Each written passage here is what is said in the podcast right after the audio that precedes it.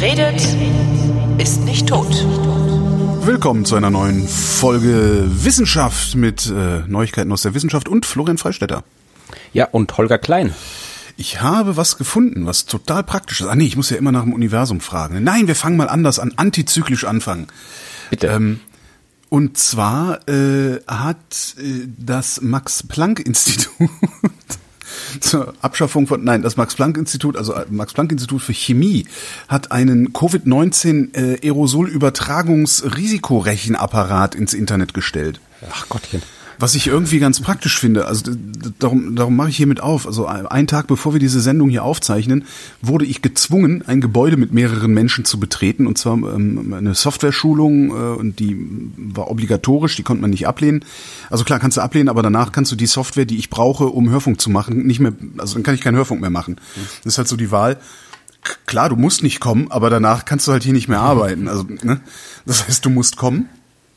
Und äh, habe ich halt auch gedacht, so ja toll, irgendwie ist hier, ne, so, wir haben halt ein, ein hohes Infektionsgeschehen, gerade hier in Berlin und so. Und ähm, habe halt irgendwie den, den Tag paranoid äh, dann in dieser Schulung verbracht.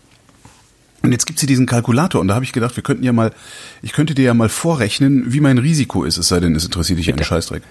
Ja, ach oh Gott, ist mir egal, ob du tot bist oder lebendig. Ja, stimmt Aber eigentlich. rechne- wir, wir machen das mal anders, weil das ist ja, Rechne du, vor. Du, du musst hier so ein, eingeben, Eigenschaften der infizierten Person, ja, wenn du sie kennst, ob, ne, also wenn du weißt, was sie gemacht hat. Holger schreit. Ich habe sie auch gerade offen, die Maske. Nee, also es war, neun es, ein. es war tatsächlich, also, rum. war, ist tatsächlich so gewesen, ähm, eine der Kolleginnen, die dabei war, hat mit einer äh, Kontakt 1 Person im Büro gesessen. Ja? Also hat mit einer Kollegin, hat mit einer anderen Kollegin im Büro gesessen, die wiederum mit einer Infizierten Kontakt hatte.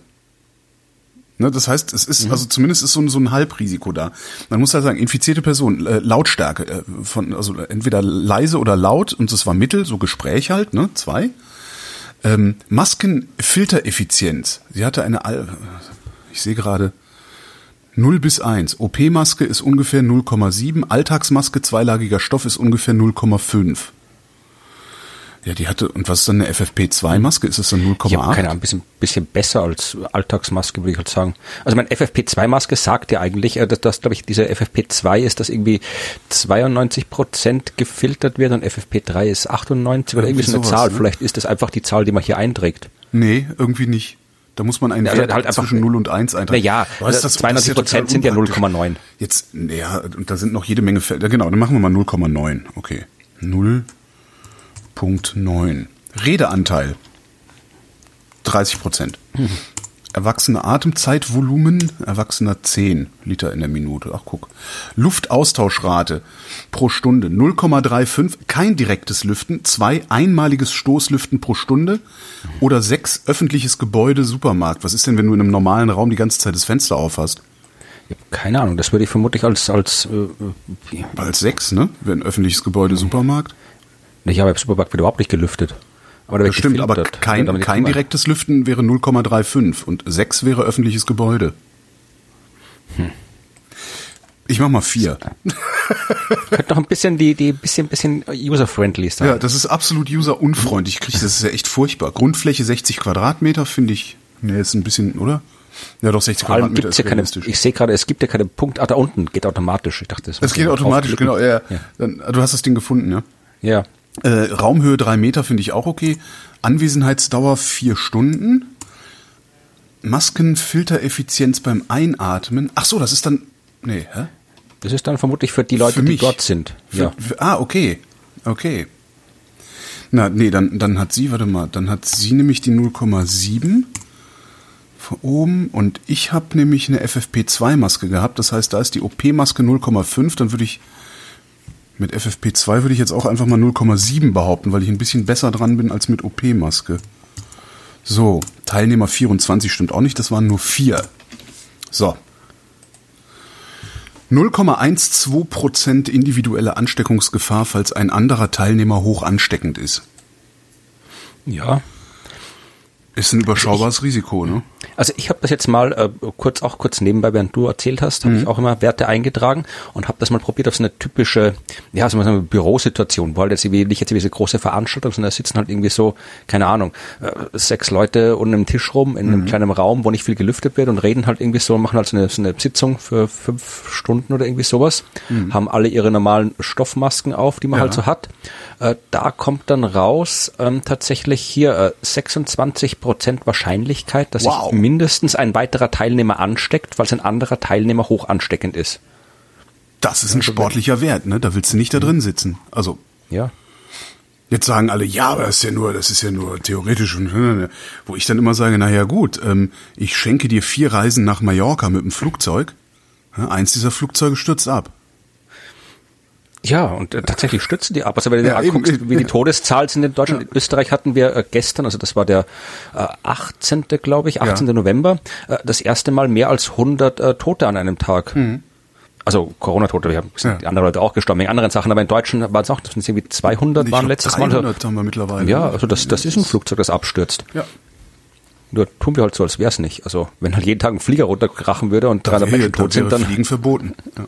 ja, da wäre da wär, ja, da wäre wär viel viel anders als jetzt. Aber ja, ja, krass. Also ein Viertel, ein Viertel finde ich schon echt enorm. Also, ja. Naja, gut. Äh, haben wir vielleicht ein paar äh, bessere Nachrichten noch dabei? Ja, naja, was aus dem Universum, was Schönes. Ja. Ähm, Forscher rechnen mit mehr Sonnenstürmen. Das ist natürlich dann, äh, hol- holt die Satelliten rein, die Sonnenstürme kommen. Nee, also das tatsächlich geht's da äh, um unsere Sonne und die Sonne hat ja Zyklen, Aktivitätszyklen.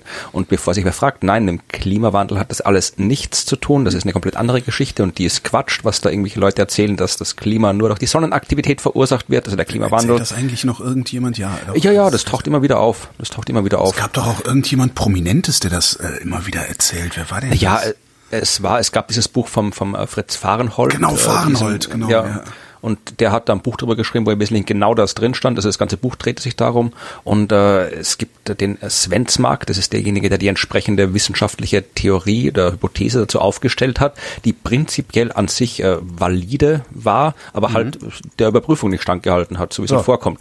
Also der Mechanismus existiert, dass äh, kosmische, also dass das Sonnenaktivität das Klima beeinflusst, aber äh, selbst wenn man das die absolut äh, optimalsten so, oder schlechtesten Fälle, je nachdem wie man sehen will, hernimmt, also nicht den wahrscheinlichsten Fall, sondern wirklich den, den aller äh, den, den, den Fall ausrechnet, der, wo das Klima am meisten beeinflusst wird, kommst du, glaube ich, auf irgendeinen Wert von 10 Prozent, den mit äh, 10 Prozent des Klima des, des, Temperaturanstiegs könntest du damit erklären. Ja, also da 90 Prozent bleiben immer noch Ja. übrig, die dann wir Menschen gemacht haben. Aber es stimmt so oder so nicht, ja. Ja, also, das diese ist, 10% wären bestenfalls, ne? Also, genau, ja. Also das ist, also darum geht's nicht, aber Das Interessante äh, an, an, an diesem Fahrenhold ist ja, der war ja tatsächlich auch mal Umweltsenator in Hamburg. Ne? Das Ja, finde ich das eigentlich, das, ist- das ist so ein bisschen so Linus Pauling-Karriere. Ja, also Nur gut, in es gibt- politisch. kann auch doofe Umweltsenatoren geben, die von Anfang an keine Ahnung haben. Gibt auch also doofe das, Nobelpreisträger. Nee, aber hier geht es tatsächlich einfach mal um die Aktivität der Sonne an sich. Also aufgrund äh, dem, des ganzen Zeugs, was im Inneren der Sonne, das er vor sich hin wirbelt, äh, das ganze Gas, das elektrisch leitfähig ist, also das Plasma, äh, hast du da jede Menge elektrisch-magnetische Aktivität, die sich halt dann aufgrund von Phänomenen, die noch nicht hundertprozentig verstanden sind, aber das hat eben mit der Rotation der Sonne zu tun, äh, sich so zyklisch äh, aufschaukelt. Also im Verlauf von elf Jahren wird die Sonnenaktivität immer ein bisschen stärker und dann kommt wieder Minimum, dann kommt wieder Maximum. Also das geht immer so auf und ab. Das wissen wir schon lange, das wissen wir seit dem 19. Jahrhundert im Wesentlichen, weil die Sonnenaktivität, das hat nichts mit der Helligkeit der Sonne zu tun. Das heißt, die Sonne ist nicht heller, wenn sie aktiver ist, sondern es passiert einfach mehr. Ja? Also es kann dann, wenn die Sonne aktiv ist, dann vereinfacht gesagt gibt's dann bei dem ganzen äh, elektrisch-magnetischen Wirrwarr, der dort stattfindet, Kurzschlüsse. Es wird jede Menge Energie freigesetzt. Es kommt zu Explosionen auf der Sonnenoberfläche und es wird halt jede Menge Material ins All hinausgeschleudert, jede Menge äh, äh, harte Strahlung ins All hinausgeschleudert. Das äh, tut uns meistens nichts, weil wir ja ein Magnetfeld auf der Erde haben und auch eine Atmosphäre haben, die uns schützt, wenn das Zeug überhaupt in unsere Nähe kommen sollte. Weil wenn die Sonne schleudert es in alle Richtungen und die muss die Erde erstmal treffen mit dem Krempel.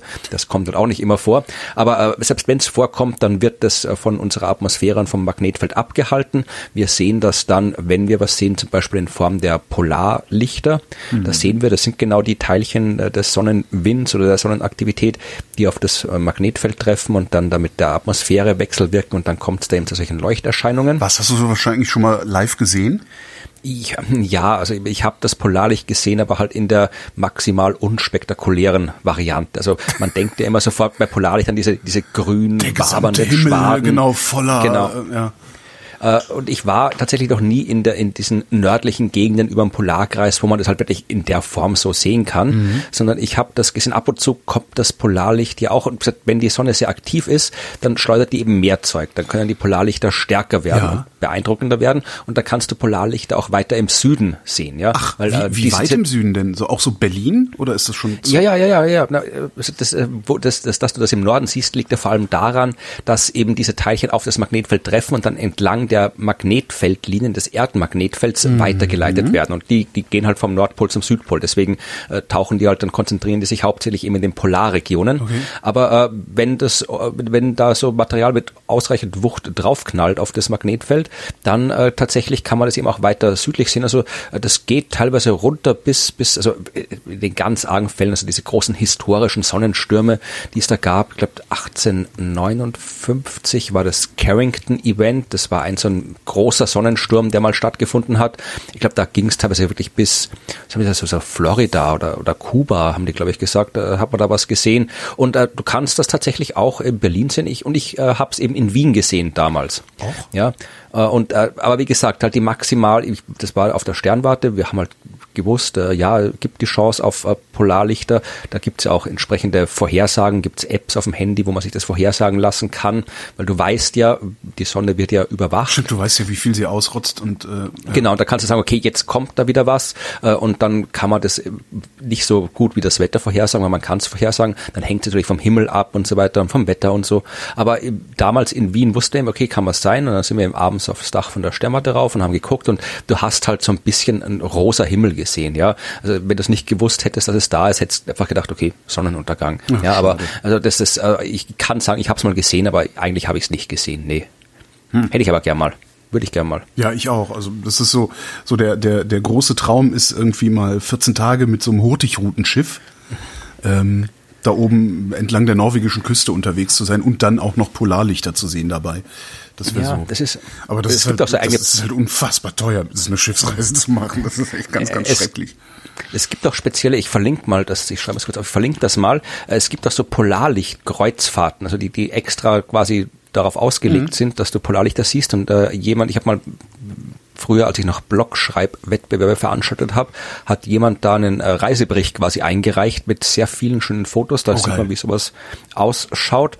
Und äh, vielleicht, ja, momentan ist ja eher nicht so mit äh, Kreuzfahrten.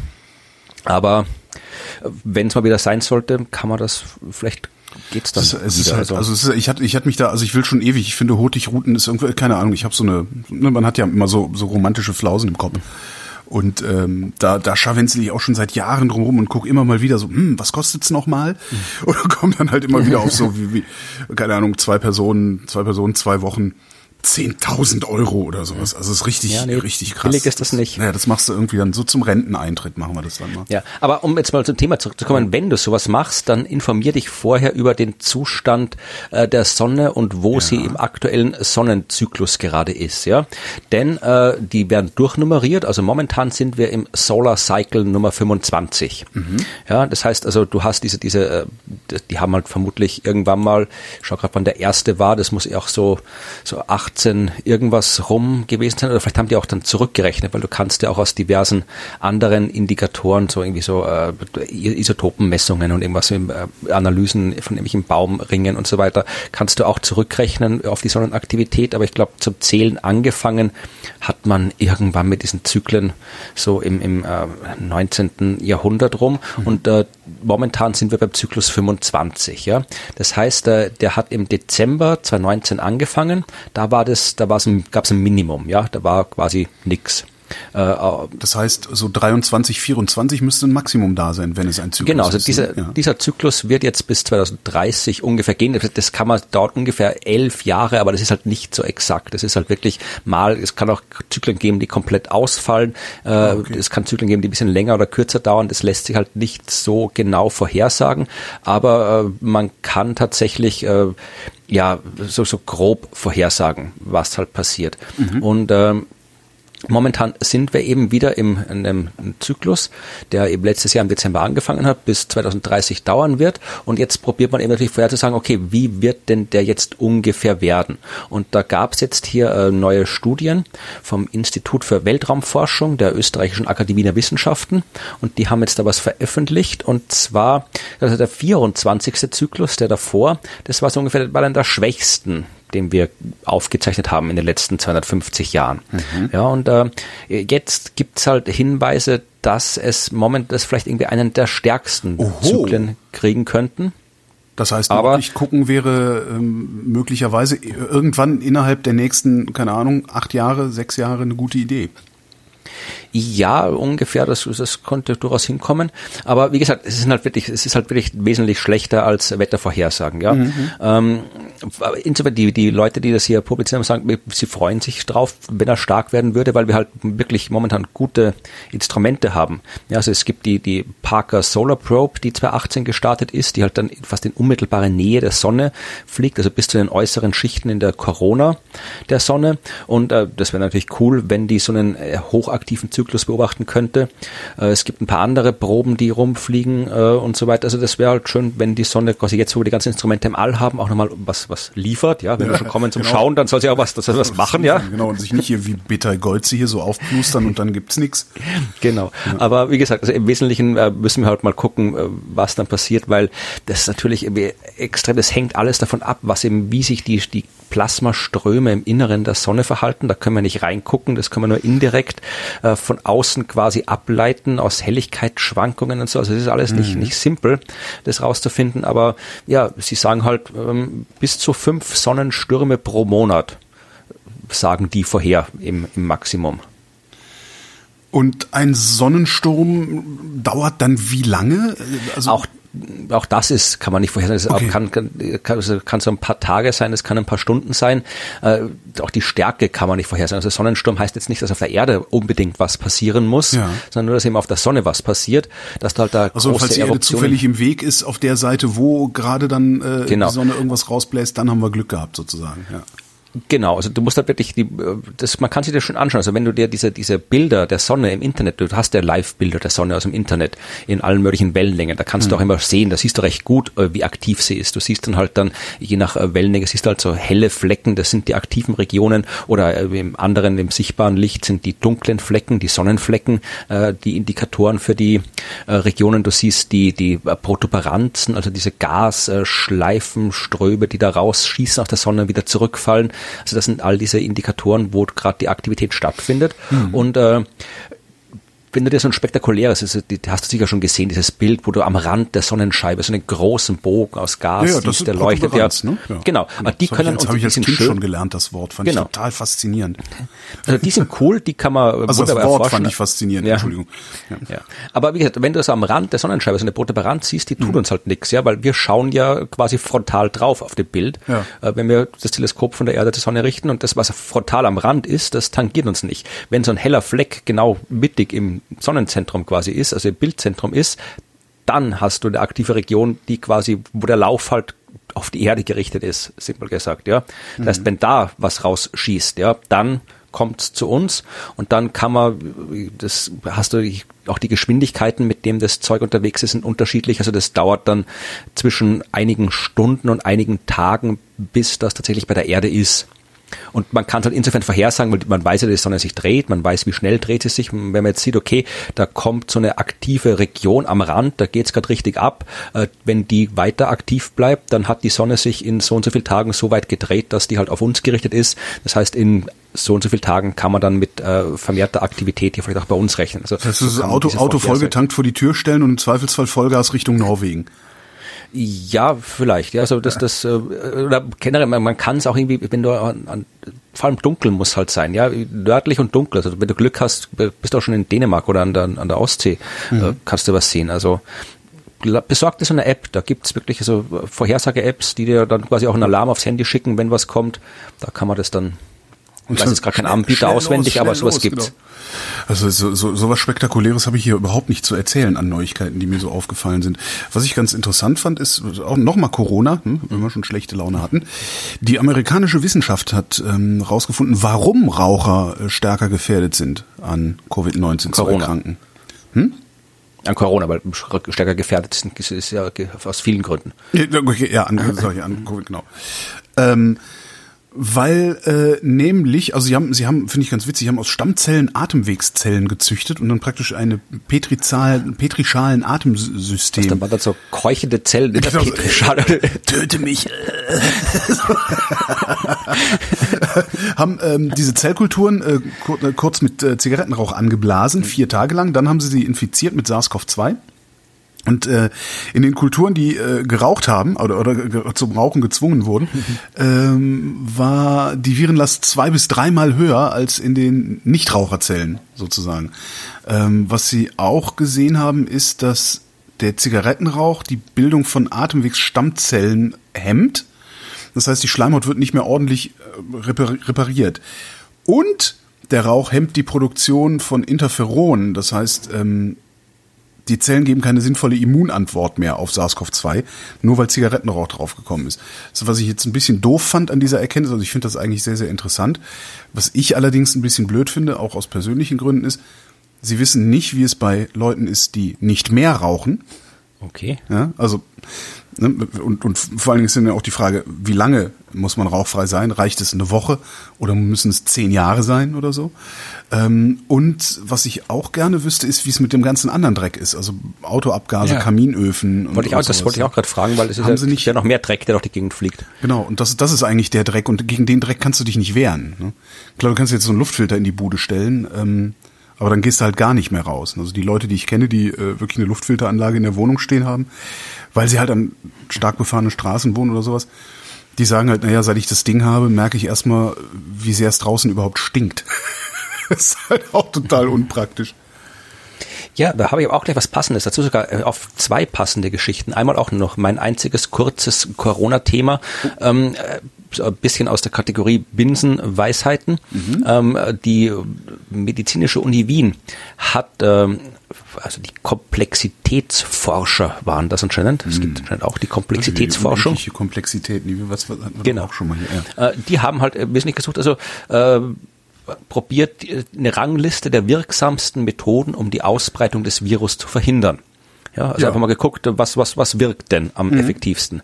Ja, tatsächlich, also äh, wie gesagt, Binsenweisheit, Platz eins äh, Verringerung sozialer Distanz. Ja? ja? Also nicht Verringerung, also soziale Distanz. Also die soziale, Distanz ja, bringt, ja, soziale Kontakte verringern oder soziale Distanz. Jeder also, Kontakt ist einer zu viel, wissen wir jetzt. Genau. Oder wie unser Kanzler gesagt hat, treffen Sie, haben, was heißt, haben Sie keine Kontakte, glaube ich, hat er gesagt. Ja, Und, Kanzler, ähm, ja, und ja, ich, es tut uns allen sehr leid, Entschuldigung. Ja gut, es hätte, Aber, könnte schlimmer sein, also es könnte wirklich schlimmer sein. Celine Dion könnte Österreicherin sein, das wäre auch nicht gut. Ja, äh, gut. Aber jedenfalls, es war Platz eins soziale Distanz. Wie gesagt, Binsenweisheit. Äh, auch äh, die ähm, ähm, äh, Schutzausrüstung, geringerer Bewegungsradius und so weiter. Äh, was ich interessant fand, äh, zu den relativ unwirksamen Maßnahmen äh, zählt, zumindest ist alles statistisch, wie gesagt, mhm. Reinigung von Oberflächen, ja. also Schmierinfektionen. Das dürfte anscheinend überhaupt egal sein. Also, mein gut, wenn ich jetzt irgendwie direkt hier eine Virusrotze auf den Tisch äh, platziere ja, ja. und, und, du das irgendwie reinfasst, ja, aber. Ich könnte mir auch vorstellen, dass wenn man irgendwie mit, mit, mit der, mit der, mit dem öffentlichen Personennahverkehr unterwegs war und sich die ganze Zeit an so Stangen festgehalten hat, dass man sich danach vielleicht auch erstmal die Hände desinfizieren will. Aber das will man, glaube ich, sowieso. Wollte ich gerade sagen, das will man sowieso. Aber wie gesagt, das ist halt, also für die Hygienefanatiker in der Hörerschaft, also Hände waschen ist durchaus sinnvoll, aber Oberflächen desinfizieren scheint anscheinend keine Rolle zu spielen und auch steht auch eine, eine die Zahl der Fahrgäste in den öffentlichen äh, Fahr, äh, öffentlichen Verkehr dürfte auch keine Rolle spielen, mhm. schreiben sie hier. Aber es ist dann auch, es ist halt komplex, also die einzelnen Maßnahmen sind halt schwer voneinander zu trennen. Ja, weil du halt, genau, wenn du Schulen schließt, dann bleiben gleichzeitig auch jede Menge andere Leute zu Hause und so weiter. Ja. Also das hängt halt alles zusammen. Ja, aber wie gesagt, ihr müsst putzt nicht so viel. Putzt nicht, genau, putzt nicht so viel außer euch selbst. Das Genau. ist ja schon mal, dann müffelt ihr auch nicht so. Ne? Wobei das, ist mit den immerhin. FFP2-Masken, das Schöne ist ja, die ziehen halt sehr viel Aerosol raus und Geruch wird ja nicht nur über Gase, sondern auch über Aerosole vermittelt. Ja. Und das, ich weiß nicht, ob ich das erzählt habe, als wir auf dem Campingplatz waren in, äh, an der Ostsee, äh, wo ich der Einzige war, der mit Maske rumgelaufen ist, was mich immer noch vollkommen irritiert. Nein, nicht ich, nee, es gab schon drei andere auch noch und Katrin auch. Aber wenn du dann irgendwie in diese, äh, die haben ja immer so größere Toilettenanlagen, ne? Was weiß ich, zehn, zwölf Klos nebeneinander. Und je nachdem, zu welcher Tageszeit du da hingegangen bist, äh, saßen halt acht Typen und haben mal ordentlich einen abgelassen von ihren sieben Tonnen Grillfleisch, die sie am Vorabend da irgendwie. Und das war, ich bin halt mit der Maske rein und ich habe halt die ganze Zeit praktisch nichts gerochen. Das war total klasse. Also alle, alle, alle, die reinkommen, rümpfen die Nase und ich nichts. Sehr schön. Ja, mich überrascht das auch jedes Mal aufs Neue, also wie das mit dem Geruch ist. Weil Wenn ich dann irgendwie, jetzt ver- verreise ich ja nicht mehr, jetzt habe ich ja auch keine Auftritte mehr, aber wenn ich dann äh, so in den, im, im Sommer oder so oder im, im, im Frühherbst, wo es noch ging, wo ich dann, irgendwie, weiß ich, bin ich mit dem Zug nach, nach von Wien nach Bregenz gefahren. Ja. Ja. da sitzt du irgendwie äh, fünf, sechs Stunden, nee, ist länger sogar, im Zug und habe ich halt eine, eine FFP2-Maske auf. Und dann komme ich in Bregenz aus, weil ich habe Hunger, weil ich die ganze Zeit eben die Maske auf hatte Ja. und sie nicht abgenommen habe zum Essen. Dann hole ich mir beim Bäcker hier irgendwie, weiß ich, ein simples, simples äh, Brötchen und nehme die Maske ab und denke, mir, meine Güte, ich habe noch nie in meinem Leben so ein Brötchen gerochen. Ja? Dann wirklich irgendwie, das ist so sechs Stunden komplett irgendwie der, äh, vom Geruchs, Geruchs der, äh, Entzug hattest quasi und dann das also das ist schon das ist ja es ist macht den Moment des Maske abnehmens noch schöner Das stimmt allerdings, ja. Und Das war dein letztes Corona-Thema? äh, ja ich habe noch so ein paar die halt so vage damit zu tun haben aber nicht direkt jetzt mit dem Ah. Virus an direkt da, dazu Ähm, wo, wo kann man gerade, warte, ich versuche hier goldene, goldene Überleitung. Und wo äh, können, wo vermeiden wir gerade unsere Kontakte? Hm, So geht's. ja ich weiß nicht Im es geht Restaurant. im Restaurant ja da vermeide ich sie auch ja Österreichische WissenschaftlerInnen haben äh, sich angeguckt, wie Touristen und Einheimische äh, identische Restaurants bewerten.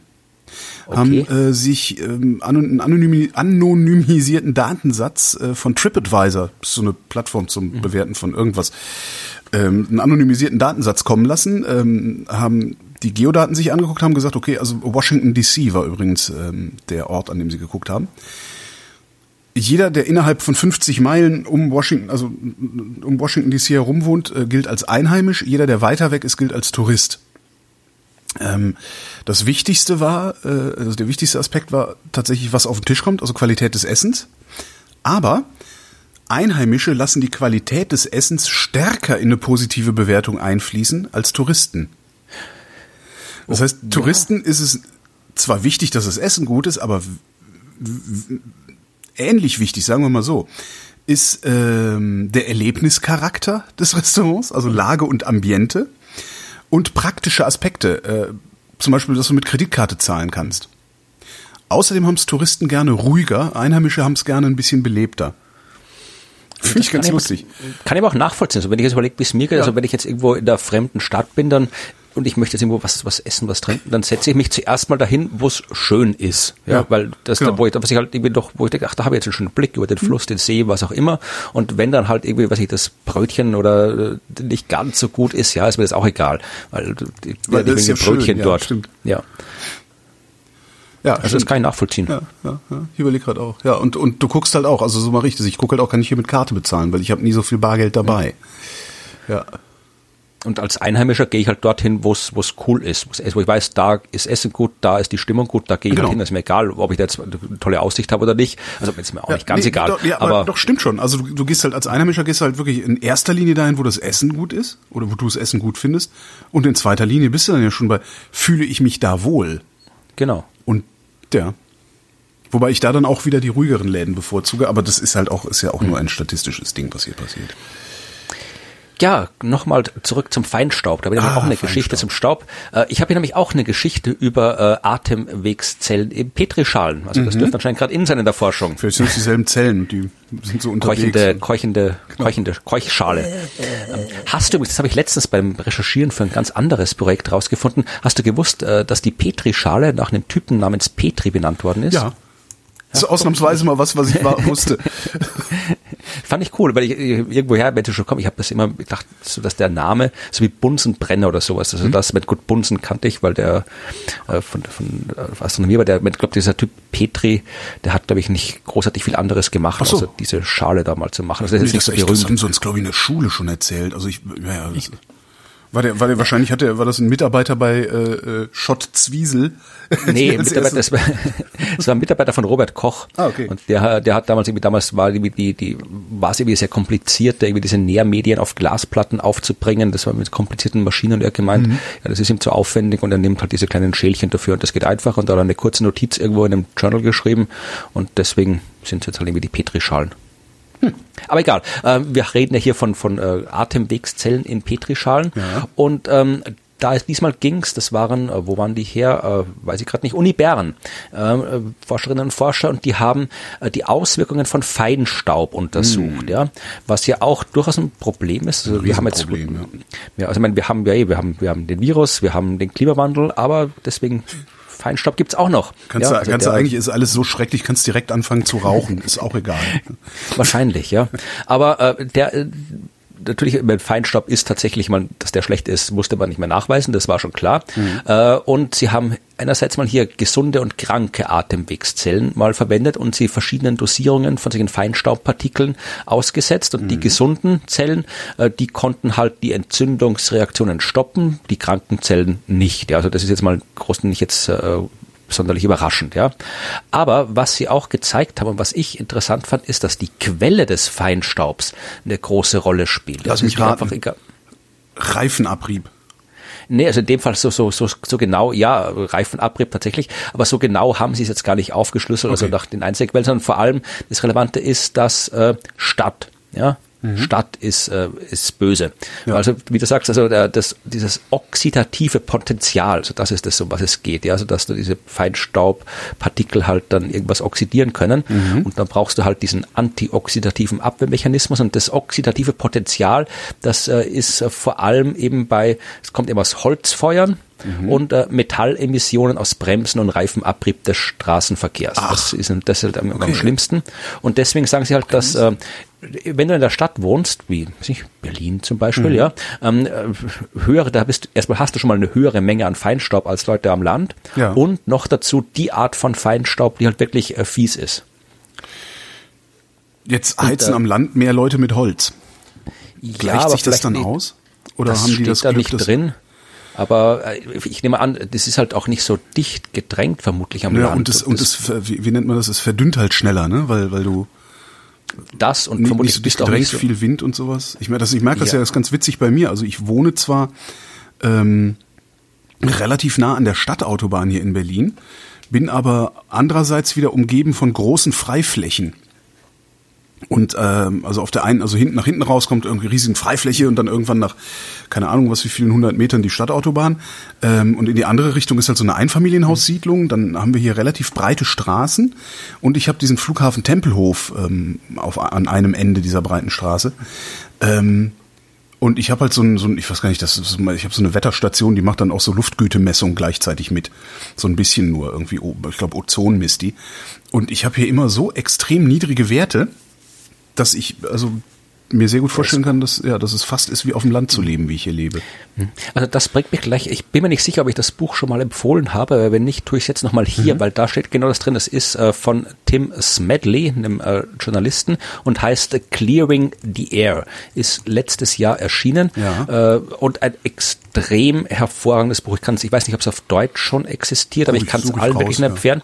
Es ja. ist halt so ein Journalist, der halt irgendwie äh, ja der halt einen Zeitungsartikel drüber geschrieben hat und dann das so, so erschreckend fand, was da abgeht, dass er immer mehr und immer mehr recherchiert hat und dann eben ein ganzes Buch draus äh, geschrieben hat. Also mhm. es ist er war so, so historisch äh, interessant, weil wie sagt man, Luftverschmutzung denkt mir halt immer so an die, die dunklen Wolken ja, über dem so Ruhrgebiet oder sowas. Die dann abregnen. Ja, ja. ja. Und ich meine, das haben wir alles im Griff bekommen, aber das, der Feinstaub ist das, was wir nicht sehen. Ja, das hm. ist halt, und er ist halt wirklich um die ganze Welt gereist, irgendwo da nach Indien und überall, wo es halt arg ist und hat halt mit äh, Forscherinnen und Forscher gesprochen, mit Leuten, äh, die halt dort leben und so. Und das Buch ist wirklich, ich, das, ich, man könnte wirklich fast jede Seite zitieren, was ich irgendwie sehr, äh, diese Holzöfen, ja, die wir vorhin hatten. Ja, also die, ich habe keinen, ich will auch keinen, aber es gibt halt viele, die sie haben. Und äh, wie gesagt, man unterschätzt es, was da rauskommt. Ja, das ja. wird jetzt der Vergleich. Also es ist ungefähr, wenn du so, einen, so einen Holzofen hast, das ist so, wie wenn du einen siebeneinhalb Tonner im Leerlauf äh, in der Einfahrt die ganze Nacht stehen hast. Das ja. ist das ist so wie wenn das Ding Ja, und das wollen natürlich, das wollen natürlich die Holzofenbetreiber nicht hören. Ne? Ja, oder auch mit den, mit den äh, Dieselzügen. Ja, also wenn du jetzt im Bahn, in der Bahnhofshalle äh, ein paar hundert Autos stehen hast, mhm. da die einen Motor laufen haben, dann würden wir irgendwann mal fragen, kann man die wegmachen? Das ist irgendwie, das kommt uns nicht richtig vor. Aber wenn die Dieselzüge da, da rumstehen, dann ja, ist halt Bahnhof. Dann nehmen wir das hin und denken nicht, dass da irgendwie mhm. und hängen auch am Bahnhof rum, wie wir es also tun. Also das ist, und mit der Dieselskandal kommt natürlich auch vor im Buch. Aber was ich halt wirklich äh, neben all diesen äh, für mich neuen Informationen äh, so gut fand, ist auch, dass er eben äh, den Vergleich zur Klimakrise zieht. Ja, weil Klimakrise, da die muss man wirklich, da nutzt nichts, wenn jetzt nur Deutschland was macht. Wenn Deutschland muss auch was machen, Österreich muss auch was machen, dann müssen halt alle was machen. Also es, es nutzt, wenn ich jetzt quasi kann ich sagen, so ich allein mache jetzt das Klima wieder gut. Das ja, geht nicht. Ja, das sagt ja Aber, Claudia Kempfert vom Deutschen Institut für Wirtschaftsforschung, sagt ja auch immer, äh, Klimaschutz gibt's nicht im Supermarkt. Also nee, das, aber wenn du halt alleine halt, da vor dich hin machst, hat das praktisch keine Auswirkungen. Man muss halt, man muss halt aufpassen, dass man halt irgendwie jetzt nicht, den, das, das verstehen ja viele so als ja, alleine kann man nichts machen, deswegen genau. machen nichts machen. das, das müssen halt, äh, müssen halt alle was machen. Aber im, im Gegensatz, das Luftverschmutzung, das ist halt was, das du zum größten Teil lokal lösen kannst. Ja, ja also da, da kannst du wirklich eben zum Beispiel, weil es wirklich einen Unterschied macht, ob du jetzt wirklich ähm, ähm, direkt neben dem Auto bist oder drin, was noch schlimmer ist, weil das ja den ganzen Dreck vom Auto vor dir ansaugt, mhm. ähm, oder ob du einfach nur ein paar Meter weiter neben dem Auto stehst oder ob da ein paar Büsche zwischen der Straße und dem Häuser sind mhm. und so. Also das ist da, das kann das wirklich einen dramatischen Unterschied bei der Feinstaubbelastung machen und da kannst du eben wirklich äh, lokal eingreifen bei dem Ganzen. Also ja. äh, ich kann, darum würde es mir auch nicht wundern, wenn halt bei dir lokal durch deine spezielle geografische Situation die Dinge besser sind als anderswo ja. in Berlin.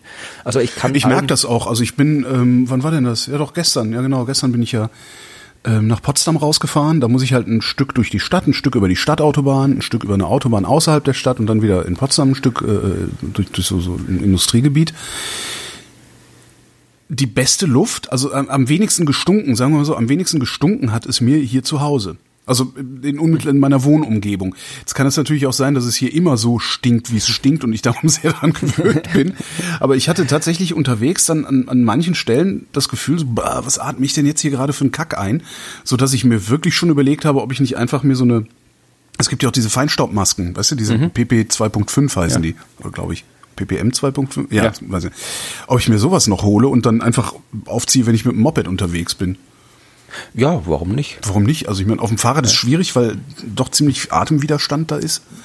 Aber ja, also wie gesagt, wer ein Thema interessiert ist, lest das Buch und dann noch eine ganz kurze Notiz, die mir irgendwie heute aufgepoppt ist in meinem Newsfeed.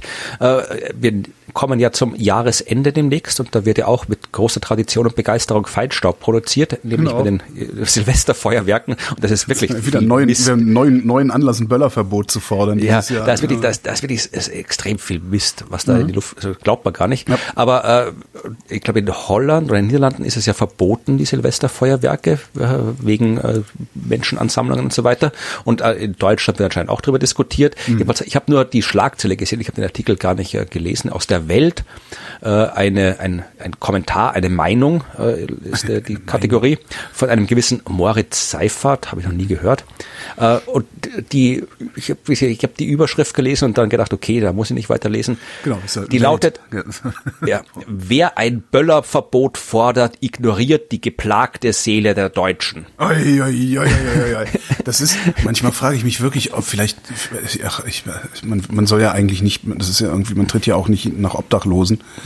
Darum hackt man vielleicht auch nicht auf Springer-Journalisten rum, aber ich finde das schon, also was, was bei denen in den Köpfen vorgeht, ich weiß überhaupt nicht, wie man das reinen Gewissens machen kann.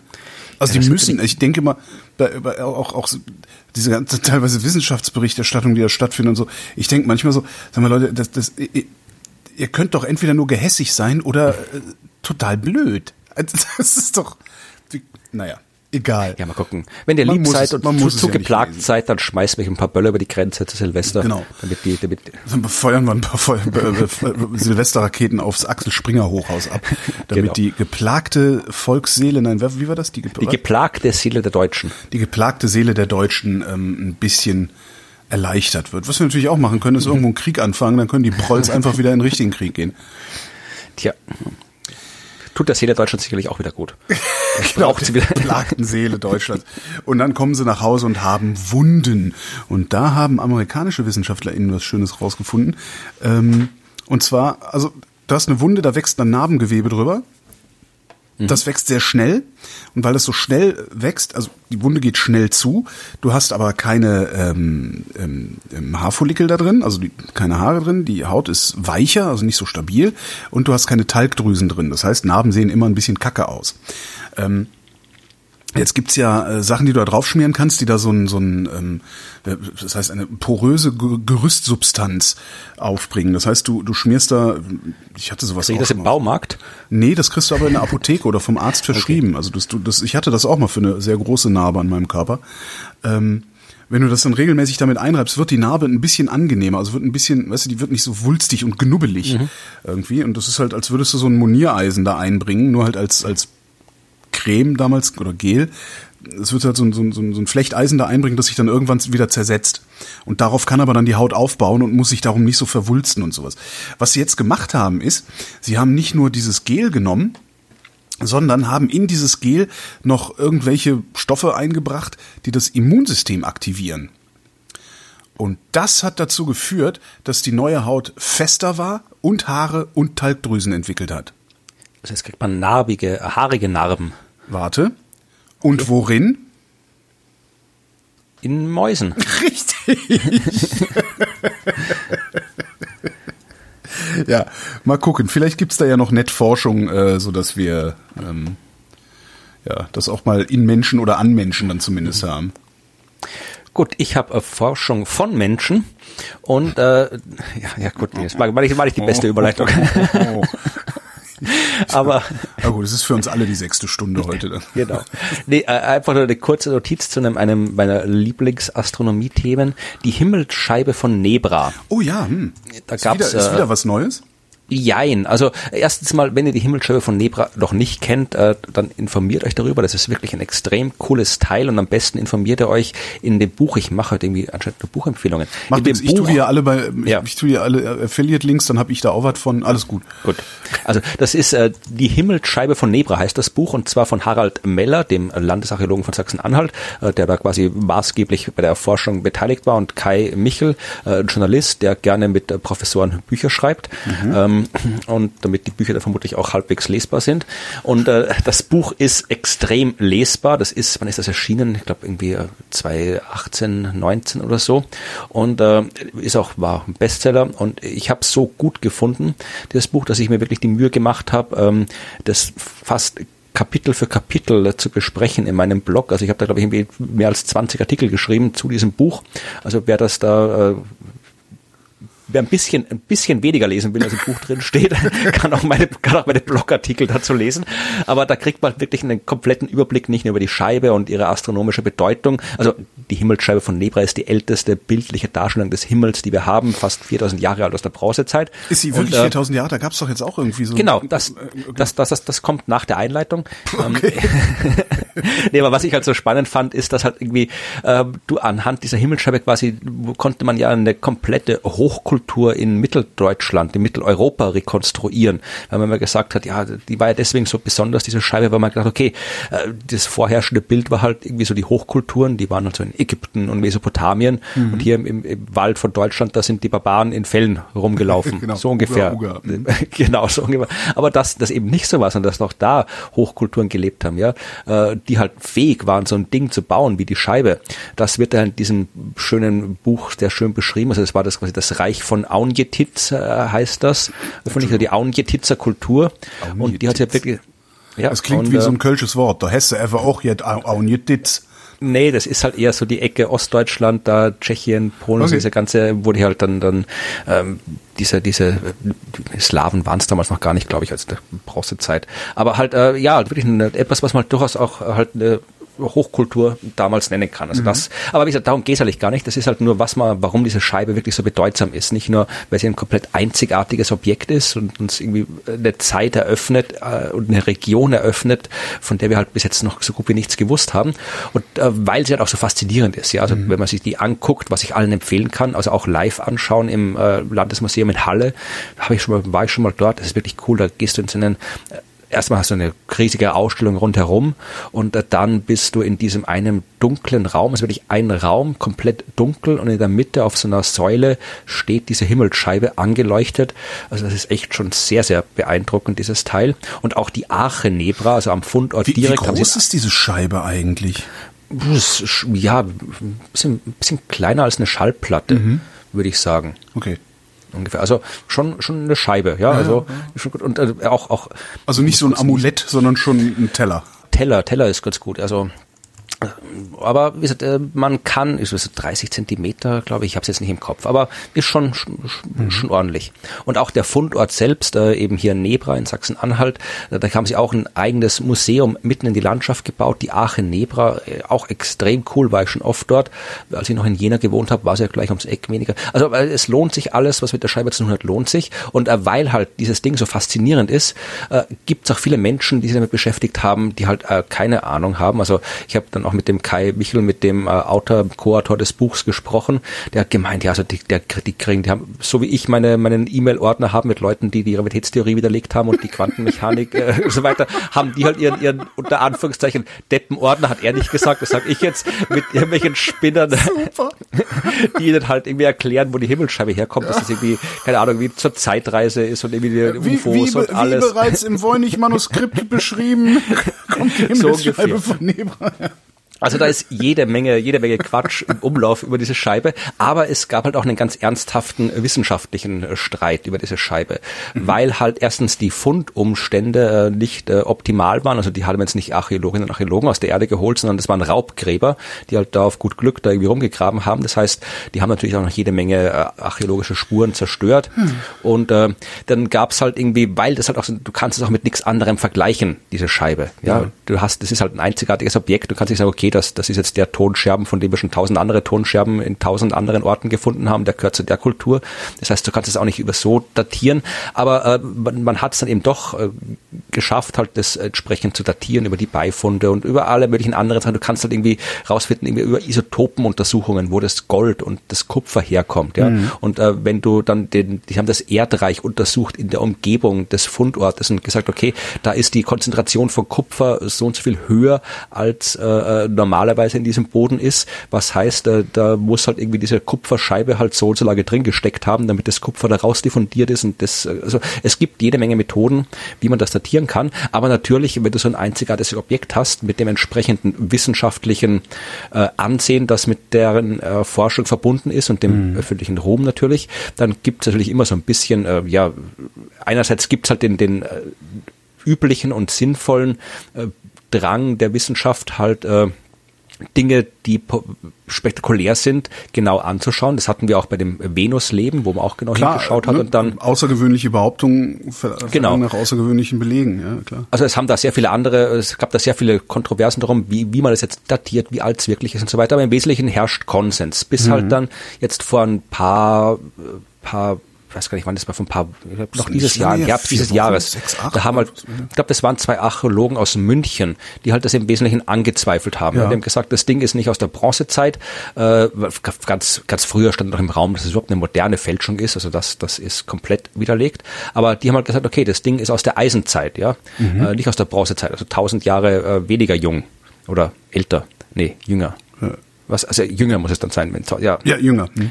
Ja. Ist, sobald, ne, sobald das Jahr Null ist, kommt man durcheinander. Ist, Ja, aber äh, und äh, was halt dann jede Menge andere, die, die ganze, die ganze Theorien, die damit dranhängen, also diese Auengetitzer Kultur und äh, so weiter, das natürlich auch alles äh, zum Fall bringt oder zumindest irgendwie in Zweifel zieht. Äh, und äh, jetzt haben, äh, das war damals schon diese, das sind jetzt keine, das sind jetzt nicht die Spinner aus dem Deppenordner, sondern das sind ernstzunehmende Archäologen, die das da gesagt haben. Aber ähm, es waren damals schon, sagen wir mal, Argumente, die man eigentlich nicht mehr hätte bringen müssen, weil oh die das schon, also das, was die angemerkt haben, das falsch sein könnte, das ist eigentlich schon längst geklärt, sagen die äh, anderen Archäologen, also die andere Seite dieses Fachstreits. Okay. Und jetzt haben tatsächlich, das ist ein Artikel, den man auch lesen kann, wenn man nicht äh, aus dem Fach ist. Also das ist ja das, das Schöne an sowas wie äh, Archäologie da oder was ich Sachen, das ist zwar immer noch ein bisschen, bisschen komplex und man muss sich da durcharbeiten, aber mhm. ist jetzt nicht so wie in der Astronomie, wo du halt ja, tausend Vorbilder können ja, musst oder sowas. Statistik, wo dann irgendwie so ganz komische Zahlen immer stehen genau. mit größer gleich irgendwas. Und, ja, ja. Jedenfalls haben jetzt da, ich glaube, ich weiß gerade nicht, welches äh, Institut das war. Es waren auf jeden Fall sehr viele Forscherinnen und Forscher. Ich glaube, alle von der gleichen, äh, von der gleichen äh, von der gleichen Forschungseinrichtung, wenn ich mich nicht ganz täusche. Mhm. Äh, ich gucke mal, ob ich auf die Schnelle rausfinde, wo die alle her sind. Aber es sind auf jeden Fall irgendwie 12, 13 ähm, äh, Forscherinnen hier, was ist das? Uh, Social Relations, Deprivation and Violence. Nee, das ist was anderes. Das klingt ähm, jetzt irgendwie nicht nach, ja. Ja, ja. Nee, ach, ist egal. Aber es sind auf jeden Fall auch ebenfalls ernsthafte äh, Forscherinnen und Forscher, die sich damit beschäftigt haben, mit diesem Ding. Und die haben jetzt im Wesentlichen ja einmal alles äh, nochmal zusammengefasst, was man da zusammenfassen kann, haben alles, äh, alle nochmal die ganzen Argumente, die es da äh, von diesen Münchnern äh, aufgeworfen sind, nochmal wirklich in einem Detail äh, aufgearbeitet und äh, widerlegt, dass man es eigentlich, ja, also das ist das ist wirklich, wirklich eine Fleißarbeit, kann man fast sagen. Mhm. Aber es ist wirklich, wenn man diesen, wenn man da wirklich äh, wissen will und äh, wie diese ganzen Fundumstände sind, wie die äh, Archäologie arbeitet vor allem. Ja, das ist das Spannende, was man darin lesen kann. Also das sind wirklich, du siehst da diese ganzen äh, Skizzen von den Fundorten, wo da wirklich, also jedes Krümelchen, das da irgendwie ist, ist da eingezeichnet und aufgemalt. Wie machen und, die das eigentlich? Machen die das per Hand oder haben die irgendwie so, was weiß ich, so moderne Laserscan-Fotografie-Ding, womit du letztlich dann äh, jedes, jede kleine Scherbe noch irgendwie abbilden kannst? Das, das ist tatsächlich eine gute Frage. Ähm, das kann ich. Ich habe mir das auch gefragt, äh, als ich diese Dinge da äh, mir angeschaut habe, diese diese äh, diese Zeichnungen. Ähm, es ist, also, es schaut aus, wie es, als wäre es handgezeichnet. Ja. Also natürlich hat schon halt ein bisschen, nicht jetzt ein bisschen eine Kritzelei auf einem Blatt Papier, sondern es ist schon grafisch aufbearbeitet. Aber es, es ist, glaube ich, es schaut aus, als wäre es handgezeichnet. Meine, wir, wir, haben sicherlich Leute aus dem Fach hier äh, mit dabei, die zuhören. Vielleicht können die uns sagen, wie man solche Fundortskizzen, wie das offiziell gemacht wird. Aber es ist äh, aber es ist, ich, ich habe den Artikel gerade vor mir und das ist halt da wirklich genau. Also das, das sind hier äh, da, wie, wie, wie die Scheibe platziert ist im, im, mit Himmelsrichtungen und jede Gesteinsschicht und also das ist, äh, es ist man sie erschlagen quasi die Kritik mhm. mit der Realität der Fakten. und Obwohl, äh, also, das machen ja die Verschwörungstheoretiker auch sehr gerne, dass die dir einfach mal 70 Seiten schicken und dann von dir verlangen, dass du das zu widerlegen hast. Ne? Ja, nur in dem Fall ist es halt tatsächlich, sind halt, äh, es ist nicht einfach irgendwie 70 mhm. Seiten zusammenfantasiertes irgendwas, sondern okay, halt ein wissenschaftlicher Fachartikel, wo das halt alles nochmal genau drin steht. Also das ist tatsächlich, ja, also äh, man kann jetzt, ich meine, es war vorher schon klar und es ist jetzt immer noch klar, also die Himmelsscheibe von Nebra ist tatsächlich aus der frühen Bronzezeit und wer äh, immer noch Zweifel hat, dass das so ist, der kann sich eben in diesem äh, Artikel ja, alles nochmal noch mal, äh, nachlesen. Science is interesting and if you disagree, you can fuck off. Wer hat das nochmal ja, gesagt gehabt? Ist auch, ja, ja. Wer war denn das? Das war irgendjemand Berühmtes. Ja, fällt mir gerade nicht ein. Ich weiß nicht mehr, aber schöner Spruch. Fand ich irgendwie, if you disagree, you can fuck off. ähm, deutsche Physiker haben ein Quantenmodem entwickelt. Quantenmodem. Ein Quantenmodem. Das ist eine Vorrichtung, eine Schnittstelle ähm, zwischen Quantencomputern und Glasfasernetzen, damit man Datenaustausch machen kann und so. Ich höre jetzt auf, irgendwas zu erklären, weil ich raff das nämlich gar nicht. Ne? Also mit diesem Quantengedöns und so. Ähm, also ich habe so eine grobe Vorstellung oder eine vage Vorstellung davon, was das sein könnte, aber ich könnte es jetzt niemandem so richtig erklären.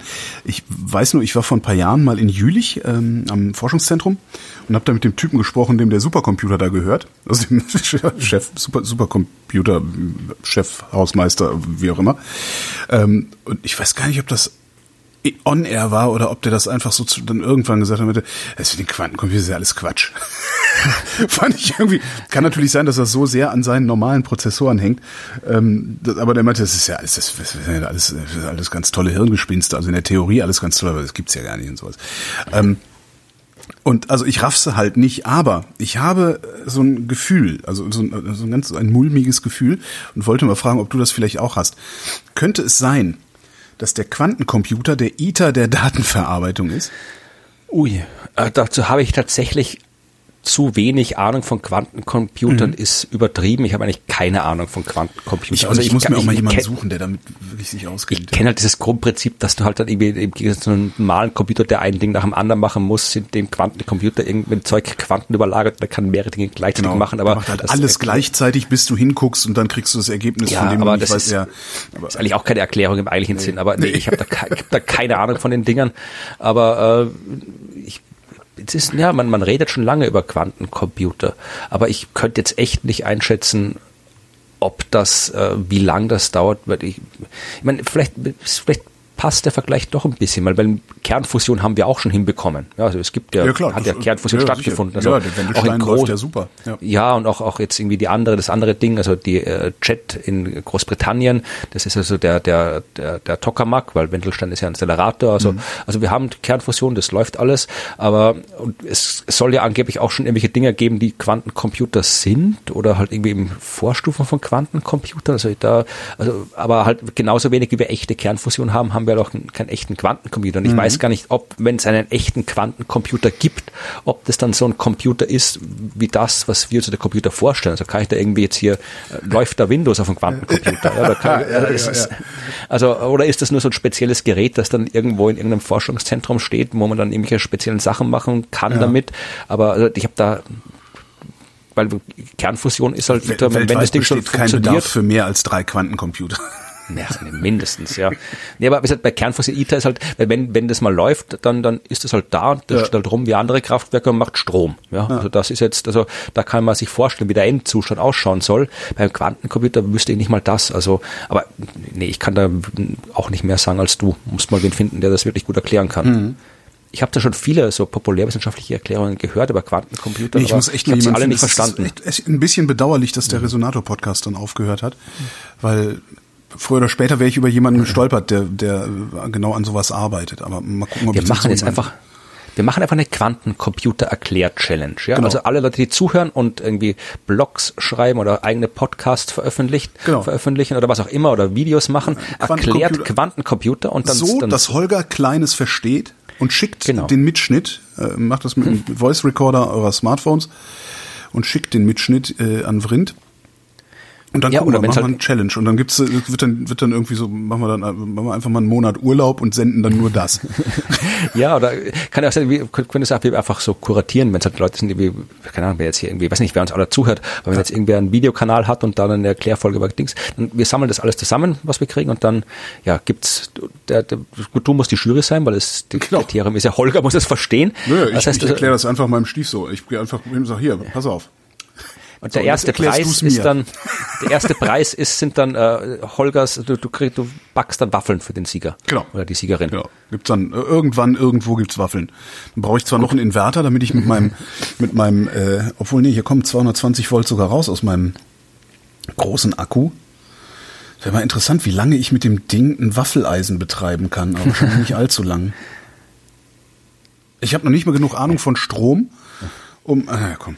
Man kann doch sicherlich auch ein Waffeleisen auf, aufs Lagerfeuer legen. Das geht schon. Also wenn also wir die Quantencomputer hinkriegen, kriegen wir das auch doch hin. Waffeleisen für den Grill. Oh, ich habe wieder genau. was für die Wunschliste. Warte mal. Also ich glaube, das, ich glaube, das Erklären des Quantencomputers ist die größere Challenge, als irgendwie äh, äh, Waffeln ohne Steckdose zu machen. Ja, das ist wahrscheinlich ja. Hm. Notfalls macht man das einfach einfach irgendwie mit so ein bisschen Maschendraht, den man, den man, den man unter Strom setzt, bis er glüht oder so. Ja. Genau. Ja. Ich bin gespannt, was da rauskommt. Äh, in der Zwischenzeit erzähle ich was äh, von Österreichs 37 meist zitierten Wissenschaftlern. 37? Was ist das mit nee. euch Österreichern? Könnt ihr nicht einfach sagen, 25 oder 10? nee, nee, nee, das geht folgendes. Ähm, äh, das ist auch wieder eins aus dem äh, absurden Genre der äh, Wissenschaftsranglisten, also genauso wie die, die Top-Unis und so weiter. Also ich bin ja, ja generell ein, äh, kein Freund davon, Wissenschaft halt äh, zu, äh, auf diese Art zu quantifizieren. Also mhm. das wie diese ganze mit Impact Factor und halt, äh, weil das halt irgendwie das äh, täuscht halt vor, dass man eine wissenschaftliche Arbeit äh, leicht durch eine einzige Zahl quasi bewerten kann, ja. äh, weil halt äh, die Leute, die Geld ausgeben für Wissenschaft, also halt irgendwie Universitäten oder halt äh, Ministerien, das halt äh, gern haben, dass man ihnen eine Liste hinlegt und sagt, das ist eins, zwei, drei, das ist gut, das ist schlecht und die ersten fünf kriegen Geld und die anderen nicht. Das ist halt einfach, ja, ja. so zu entscheiden. Deswegen wird halt auch so entschieden, also darum gibt's halt diesen Quatsch mit Impact Factor, wo halt irgendwie eine Forschungsarbeit in wichtig ist, wenn sie in einer einen Zeitschrift erscheint und unwichtig ist, wenn sie in der anderen Zeitschrift erscheint, was halt Quatsch ist, weil wichtig wird eine wissenschaftliche Arbeit, äh, indem sie ein wichtiges Forschungsergebnis äh, beschreibt und nicht dadurch, wo es veröffentlicht wird. Und dieser, äh, müsste jetzt wieder jetzt anfangen, dann schimpfe ich noch. ich merke es gerade über dieses ich Thema. So, mal gucken, wie weit er sich reinschraubt. Aber wie gesagt, ich bin kein Freund. Man muss sich, wenn man Forschung bewerten will, muss, und wenn man es ernsthaft und seriös bewerten will, dann führt nichts daran vorbei, dass man sich diese Forschungsarbeiten durchliest und drüber nachdenkt. Das ja. kann man nicht abkürzen. So, aber trotzdem gibt's halt immer wieder so Ranglisten und eine, die jetzt vor kurzem veröffentlicht ist, das ist offensichtlich äh, etwas, was eine Organisation namens Clary Weight Analytics veröffentlicht. Mhm. Ähm, das keine Ahnung, was das für ein Ding ist. Und äh, die haben eine Liste von Highly Cited Researchers 2020 veröffentlicht. Mhm. Ja, also sie haben äh, eine Liste erstellt, äh, wo sie die das, das, äh, das ist, äh, Sie haben quasi geschaut, welche Forscherinnen und Forscher werden am meisten zitiert von anderen Forscherinnen und Forscher und haben äh, das oberste Prozent dieser Liste genommen. Mhm. Ja, also die Top 1 Prozent, äh, also wir anderen sind dann die berühmten 99 Prozent. Das Top 1% der zitierten Wissenschaftler und äh, die ist halt veröffentlicht. Da mhm. stecken 6.167 Menschen drin aus 60 Ländern und da ich darüber in einer österreichischen Zeitung gelesen habe, äh, lautet die Schlagzeile halt Österreich 37 meist zitierte Wissenschaftler, weil die haben sich halt nur die 37 Typen, äh, die 37 Leute rausgeholt, äh, fünf Frauen sind dabei, äh, die halt da aus Österreich kommen. Super. Aber tatsächlich, äh, also an erster Stelle in dieser Liste äh, sind natürlich die USA. Die haben 41,5 Prozent der Leute auf der Liste kommen aus den USA. Mhm. Äh, was ist auf Platz zwei, glaubst du? Meist zitiert. Ja. Ich überlege gerade, ich überlege gerade, was wir vielleicht so, hm. vielleicht auch irgendwie ableiten können aus dem, was wir in der Sendung immer mal wieder es so Es ist jetzt nicht, es ist kein Trick oder so. Es ist einfach, nee, nee, wenn man drüber nachdenkt, kommt man eigentlich, kann man China gut drauf kommen. Das könnte das mittlerweile genau. sein. Ne? Ja, die China haben ja ist auf Patente, Platz, Patent mhm. auf, auf, Platz eins mittlerweile. Ja. China ist Platz zwei, aber mhm. mit großem Abstand. Also USA äh, 41,5 Prozent, China mhm. 12 Prozent. Mhm. Ja. Äh, Platz drei, das ist ein bisschen überraschend, fand ich, äh, Großbritannien ja, 8 Prozent und Deutschland ist auf Platz 4, ja, also wow. 5 Prozent, 5,4 Prozent, 345 äh, Forscherinnen und Forscher aus Deutschland stecken in dieser Liste drin. Welche, welche, ist das nach Fachgebieten aufgeschlüsselt? Also, äh, du kannst dir das in der Liste. Naturwissenschaften oder ist es über alle Publikation. Das kann ich dir, ich könnte es dir sagen, äh, wenn ich mir das alles vorher rausgeschrieben hätte. Die Liste gibt's online und du kannst das, die, wir verlinken die, und du mhm. kannst das dir da eben nach Land und nach Kategorie filtern. Aber ich kann jetzt mal gucken, wenn ich jetzt hier das Land Germany eingebe. Das muss ich auch noch richtig schreiben, sonst funktioniert's nicht. Germany und Kategorie, äh, gucken wir mal, wenn ich jetzt hier, was nehme ich denn hier? Nimm mal Biologie. Aber äh, also ist, ist es auch Life Sciences oder nur Naturwissenschaften? Nee, da, da, das ist alles drin. Also alle, okay. das hier ist also äh, Agriculture, Biology, Chemistry, Aha. Medizin, Computer, Economics, Engineering, Geoscience, okay. Material Science, Molecular Science, also Physics, Deutschland auf dem Social Platz? Science ist auch drin. Ja. Ähm, mit Deutschland das, auf dem vierten ja. Platz hätte ich nicht gerechnet, wirklich nicht. Ja, ja. Und danach kommt Australien auf Platz fünf. Ja, also und damit hätte ich erst recht nicht gerechnet. Mhm. Wie gesagt, Österreich, wir haben halt 37, wir sind da nicht aufgeführt, aber äh, tatsächlich auch Leute dabei von, von, also die, die, die erfolgreichsten, ich, hab, ich kannte tatsächlich einen einzigen Namen auf dieser Liste kannte ich, nee, zwei. Ich kannte einen Physiker und äh, noch einen anderen Physiker.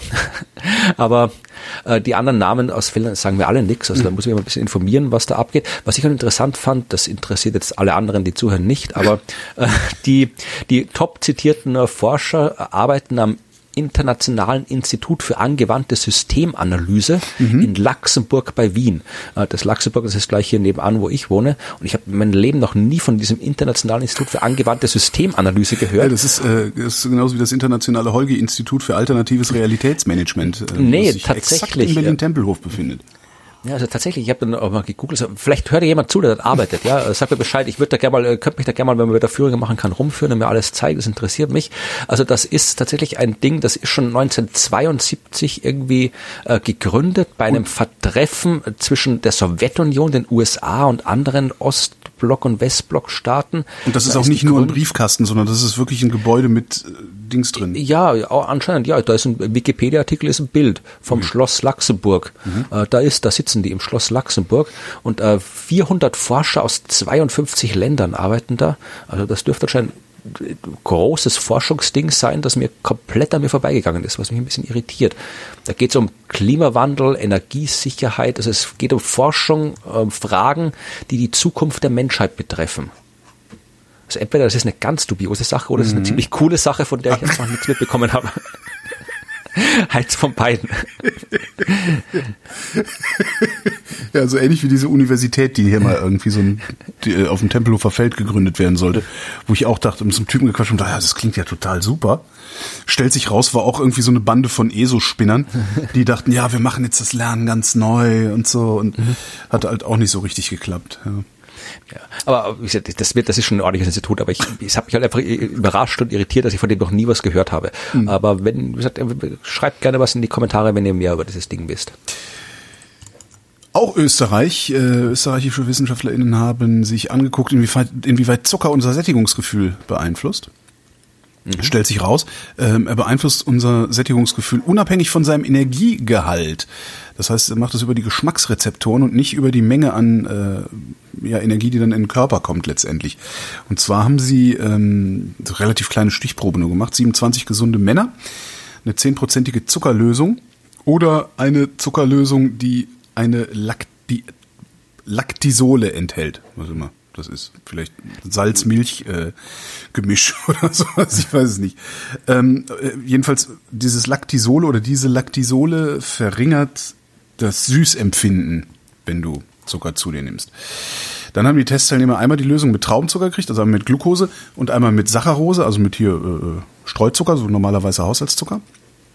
Und die Lösungen mit und ohne Lactisole hatten alle den gleichen Energiegehalt. Und zwei Stunden danach durften die Probanden, und da wird's interessant, so viel frühstücken, wie sie wollten. Hätte ich, hätte ich sofort mitgemacht. ähm, die Lactisole-Teilnehmer haben dann aber 13 Prozent mehr gefuttert. Also 13 Prozent mehr Energie aufgenommen. Mhm. Was irgendwie, wo ich dachte, oh, das liest sich aber interessant. Hm, hm, hm, relativ zum Ende äh, kommt dann raus, dass die ForscherInnen noch gar nicht so genau wissen, wie sie es interpretieren sollen. also wenn ja, du halt und also wenn du weil nämlich, und da wird's dann wieder interessant für mich Laien, die Süßrezeptoren im Mund kennen wir erst seit 20 Jahren und die im Darm, im Darm haben wir auch Süßrezeptoren, kennen wir erst seit 15 Jahren. Und das finde ich eigentlich eine wirklich beeindruckende Zahl, weil ich kann mich sehr gut dran erinnern, was ich vor 20 Jahren gemacht habe. Also es ist noch nicht so lange her, mhm. dass wir diese Erkenntnis überhaupt gewonnen haben. Ja, und andere haben Süßrezeptor erforscht. Ja, was hast du gemacht in der Zeit? Ja, genau. Ich habe, was habe ich vor 20 Jahren? Äh, Hörfunk. Da habe ich äh, Hörfunk gemacht. Ja. Das war der Zucker, aber ich also die die Zeit, die, das also dass das dann immer noch auch auf solchen in solchen Bereichen Fortschritte passieren, finde ich halt immer ganz interessant. Ja, also weil ich, hätte gedacht, na ja, den Körper, den haben wir jetzt aber verstanden. Also zumindest ja. ihn abzubilden, äh, haben wir verstanden. Aber ja, nee. Ja, ich habe auch eine kurze Geschichte und dann vielleicht noch eine längere für den Schluss. Mhm. Ähm, hier, äh, das, ich bin mir nicht sicher, was ich davon halten soll. Es geht tatsächlich um ein wichtiges Thema, Waldbrände mhm. und äh, wie man Waldbrände verhindern kann. Ja, äh, weil äh, zumindest die Waldbrände, die durch Blitzeinschlag ausgelöst werden weil die werden dann nicht ausgelöst, äh, wenn der Blitz nicht einschlägt. Mhm. So, jetzt haben sich äh, Leute aus, wo sind die her? USA und Australien, glaube ich, zusammengehalten. Die haben, die wollen vereinfacht gesagt mit Lasern auf Wolken schießen. Ja. Also besser als, als Feuerwerks, also Böller hochzuschießen, wie die äh, Winzer das machen. Ne? Weil sie sagen, äh, du kannst quasi hier äh, so mit einem äh, Laserstrahlen, die innen hohl sind, also so halt irgendwie äh, Lichtrohr äh, Laserstrahlen Strahlen, äh, können dann mhm. kannst du die quasi die Gewitterwolken kurz schließen und dann halt wirklich einen Blitzeinschlag äh, erzeugen. Ach, so, äh, cool. dass das funktioniert anscheinend und äh, du kannst es dann quasi halt auch wirklich leiten halt mit dem Laserstrahl, äh, brauchst aber, hast in der Vergangenheit dafür wirklich äh, sehr große teure, gefährliche Laser gebraucht, also große, teure Laser und das Ganze war halt ein bisschen ungenau. Mhm. Jetzt haben die aber neue Studien gezeigt, äh, dass, das ist ein Satz, der irritiert mich jedes Mal, wenn ich ihn lese, bereits normal, ich zitiere aus dem Artikel ja, jetzt darüber, ja. bereits normale Laserpointer könnten eine gezielte Entladung bei Gewitterwolken erreichen. What? Also. Uah. Und das schlägt dann, also die, nur zur Sicherheit, wo schlägt der Blitz dann ein? Ja, vermutlich am anderen Ende vom Laser. Okay. Aber jedenfalls, es wollen sie, sie wollen halt, ich meine, das ist auch wieder in der Zeitschrift Nature Communications veröffentlicht, also eine angesehene Zeitschrift mit hohem Impact Factor, wo es wichtig ist. Ähm, und ich weiß, dass Nature Communications nicht Nature ist, ja. ja. Aber äh, ich zitiere nochmal, es ist jetzt äh, einer der Forscher selbst. Wir können uns eine Zukunft vorstellen, in der diese Technologie elektrische Entladungen von vorbeiziehenden Blitzen erzeugen kann, die dazu beitragen, sie zu sicheren Zielen zu leiten und das Risiko katastrophaler Brände zu verringern. Es klingt alles sehr komisch, mhm.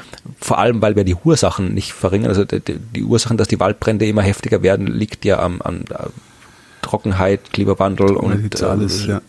hier äh, Bodenversiegelung und so weiter und so fort. Aber ja, also ich, ich schießt trotzdem nicht mit Laserpointer auf Gewitterwolken. Also auch wenn man es nee, mal ausprobieren da, möchte. Ja, genau, das, nee, das, das lassen wir jetzt mal.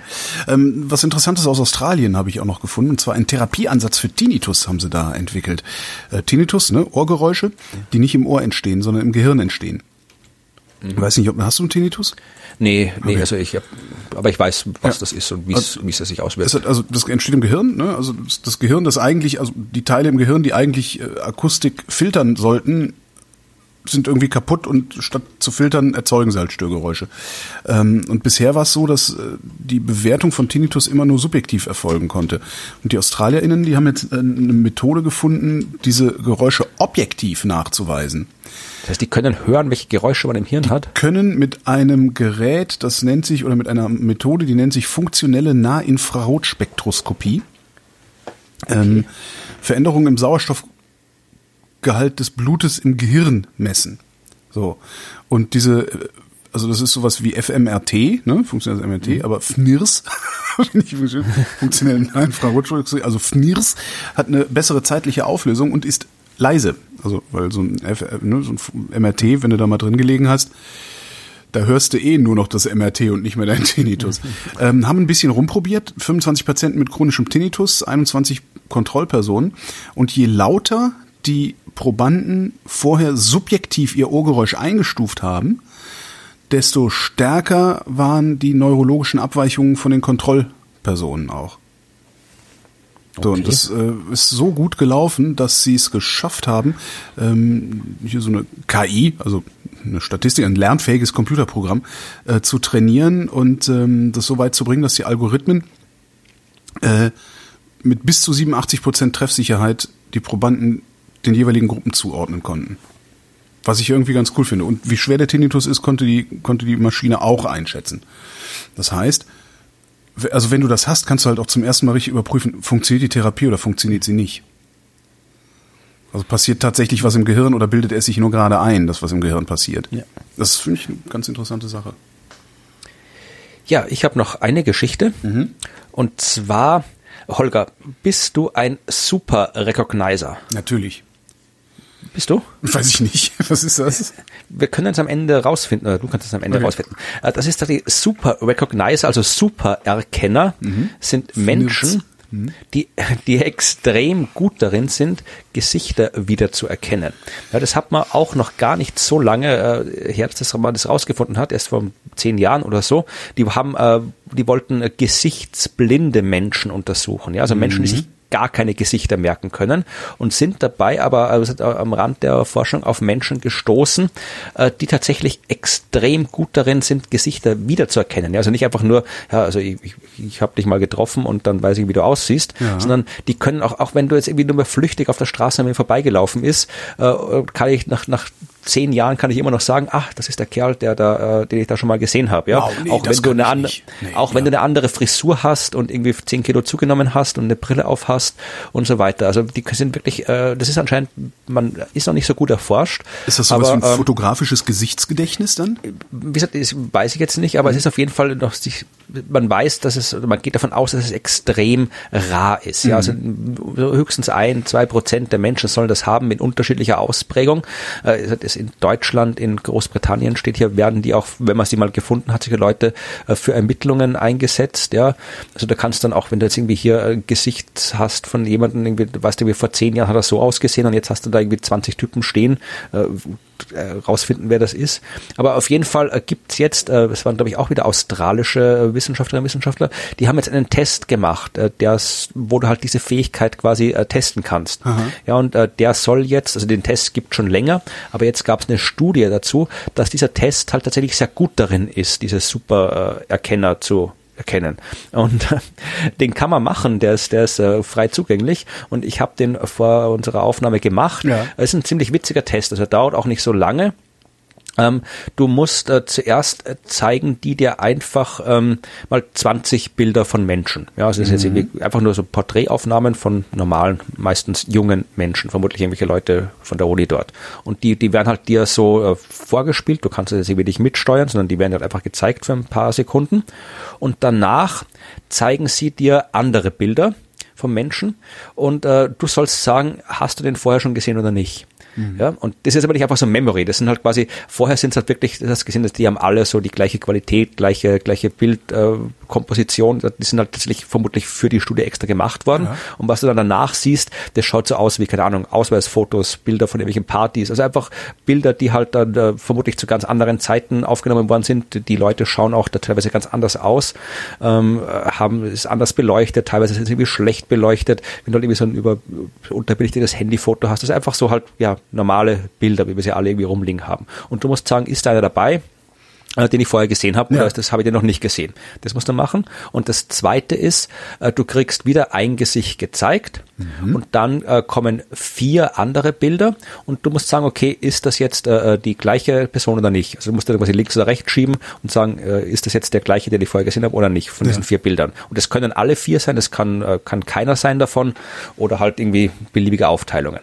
So, ähm, äh, sie sagen, 100 Prozent hat äh, noch nie wer geschafft. 31.000 Menschen haben den Test bis jetzt gemacht. Noch nie hat einer alles richtig gehabt. Eine einzige Person hat 97 Prozent richtig gehabt.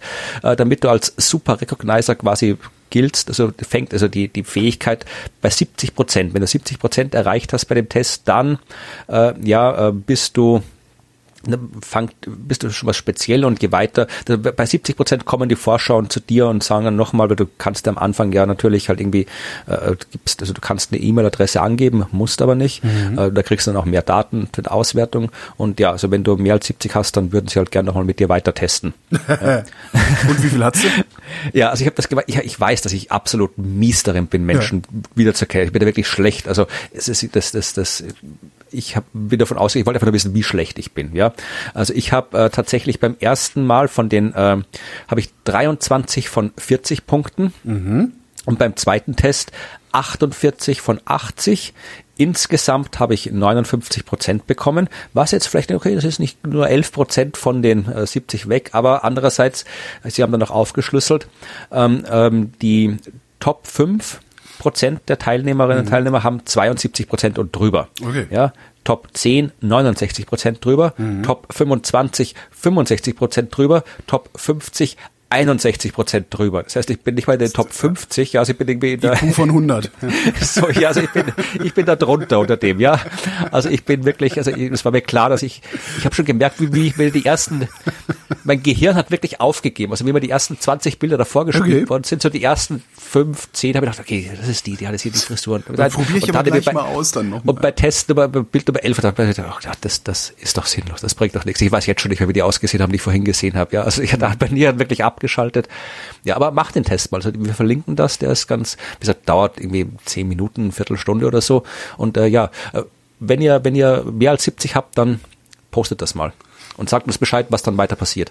Genau, was, was mit uns dann weiter passiert, weil ihr seid dann die neuen Herrscher.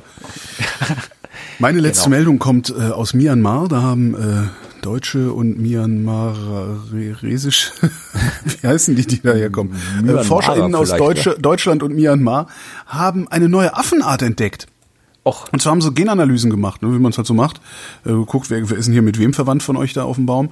Ähm, und haben dabei eine unbekannte Spezies der Haubenlanguren oder Languren auf, äh, auf sagen, Languhren. Languren, Haubenlanguren haben sie gefunden. Ähm, ihr Name? Popperlangur. Ähm, es gibt noch 250 Stück und damit ist sie direkt auf die Liste der von aussterben bedrohten Arten gerutscht. Hey, wir haben eine neue Art gefunden. Ah, leider ist sie tot. Oh. Ja, fand ich noch Ja, so als letzte, also als Rausschmeißer nochmal Primaten des Spätkapitalismus hier. Sehr gut. Aber immerhin haben wir es noch gefunden. Ja, Immerhin, Kann ja sein, ja. dass wir aussterben, ohne dass wir es merken. Ja, noch. Genau, stimmt. Ja, dann können wir es wenigstens beweinen. Haben wir eigentlich denn eigentlich überhaupt einen Werbeblock? Nee, äh, findet nicht statt. Es ist auch, wie gesagt, Österreich ist ja sowieso, wir sind ja, Ah, ihr wir, seid ja komplett dicht, ne? Ja. wir haben ja komplett auch nicht. Wir, könnten, wir sind ja Nummer eins. Wir waren ja letzte Woche tatsächlich die, die, das Land mit dem weltweit höchsten äh, Neuinfektionszuwachs äh, pro Million Einwohner Na, hurra. global. Also Ja. ja, also bei uns geht's wirklich ab. Also ist alles zu. Es ist, ich meine, die Schulen sind zu, aber offen. Also die Schulen sind die Schulen, die Schulen sind geschlossen, aber nicht zu. Also erst einmal, also die, die, die, wenn du, wenn du dein Kind in die Schule geben möchtest, dann kann das Kind in die Schule gehen. Aber Es gibt keine. Präsenzpflicht in der Schule mehr. Ja, also es eigentlich sollten die Kinder zu Hause bleiben, aber wenn das aus welchen Gründen auch immer nicht geht, dann kann das Kind in die Schule gehen. Und das ist halt, manchen Wiener Schulen haben sie gesagt, ist irgendwie bis zu 80 Prozent sind noch da, bei manchen sind komplett leer, also das ist sehr variabel. Äh, Veranstaltungen sind natürlich zu, Restaurants sind zu, der ganze Handel ist zu. Und auch da ist es, ich bin wirklich, ich muss jetzt wieder am Ende zum Schimpfen anfangen, aber ich habe heute kapiert, das ist so absurd, was da ist. Also Handel ist zu, klar, Lebensmittel musst du kaufen können, Ja. logisch. Äh, Drogerieartikel musst du kaufen können. Das heißt, Billa ganzen und Sachen. Piper ist offen, sonst nichts.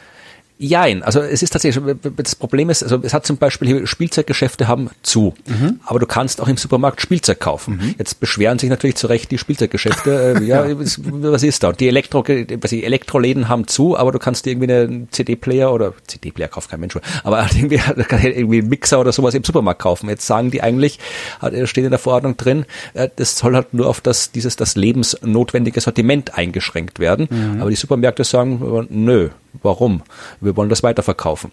Und äh, bei den Baumärkten ist es noch schlimmer. ja. Also die Baumärkte haben eigentlich zu, aber du kannst halt irgendwie Brennstoff kaufen, ja, wie Kohle zum Heizen oder Hundefutter, was zu, wieder zum Lebenswichtigen gehört. Das heißt, ich kann im Baumarkt fahren und mir da irgendwie einen Sack Kohle kaufen. Ja. Äh, ich kann mir aber nicht jetzt zum Beispiel die Christbaum, die Weihnachtsbaumdeko, die daneben liegt, kaufen. Die könnte ich mir aber kaufen, hätte ich einen Gewerbeschein. Weil wenn ich einen Gewerbeschein habe, dann kann ich, weil ich jetzt irgendwie Tischler bin oder Handwerker, dann kann ich im Baumarkt fahren, um mir halt für meinen Job ähm, Rohre, was auch immer zu kaufen. Und da kann ich auch die Christbaumbeleuchtung mitnehmen, weil ich sage, das möchte ich mein Geschäft damit Wirklich, wenn dekorieren. du mit so einer Beleuchtung jetzt an die Kasse gehst, wird sie dir nicht verkauft. Ich habe keine Ahnung, wie es in, in der Praxis läuft, aber das sind halt die Regeln. Waffengeschäfte, ich kann auf, ich kann, kann, ich kann mir kein Spielzeug kaufen und kein Buch im Buchladen, aber ich kann mir ein Gewehr kaufen, weil die Waffengeschäfte haben auch offen.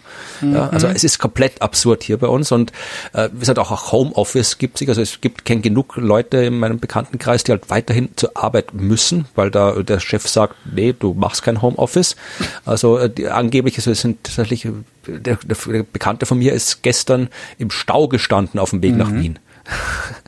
Also es ist alles, ja, eigentlich sollte irgendwie hier Lockdown sein und äh, weil halt wirklich, ich meine, es geht halt echt ab. Wir haben irgendwie jetzt momentan, äh, wir hatten letzte Woche mal knapp 10.000 neue Fälle.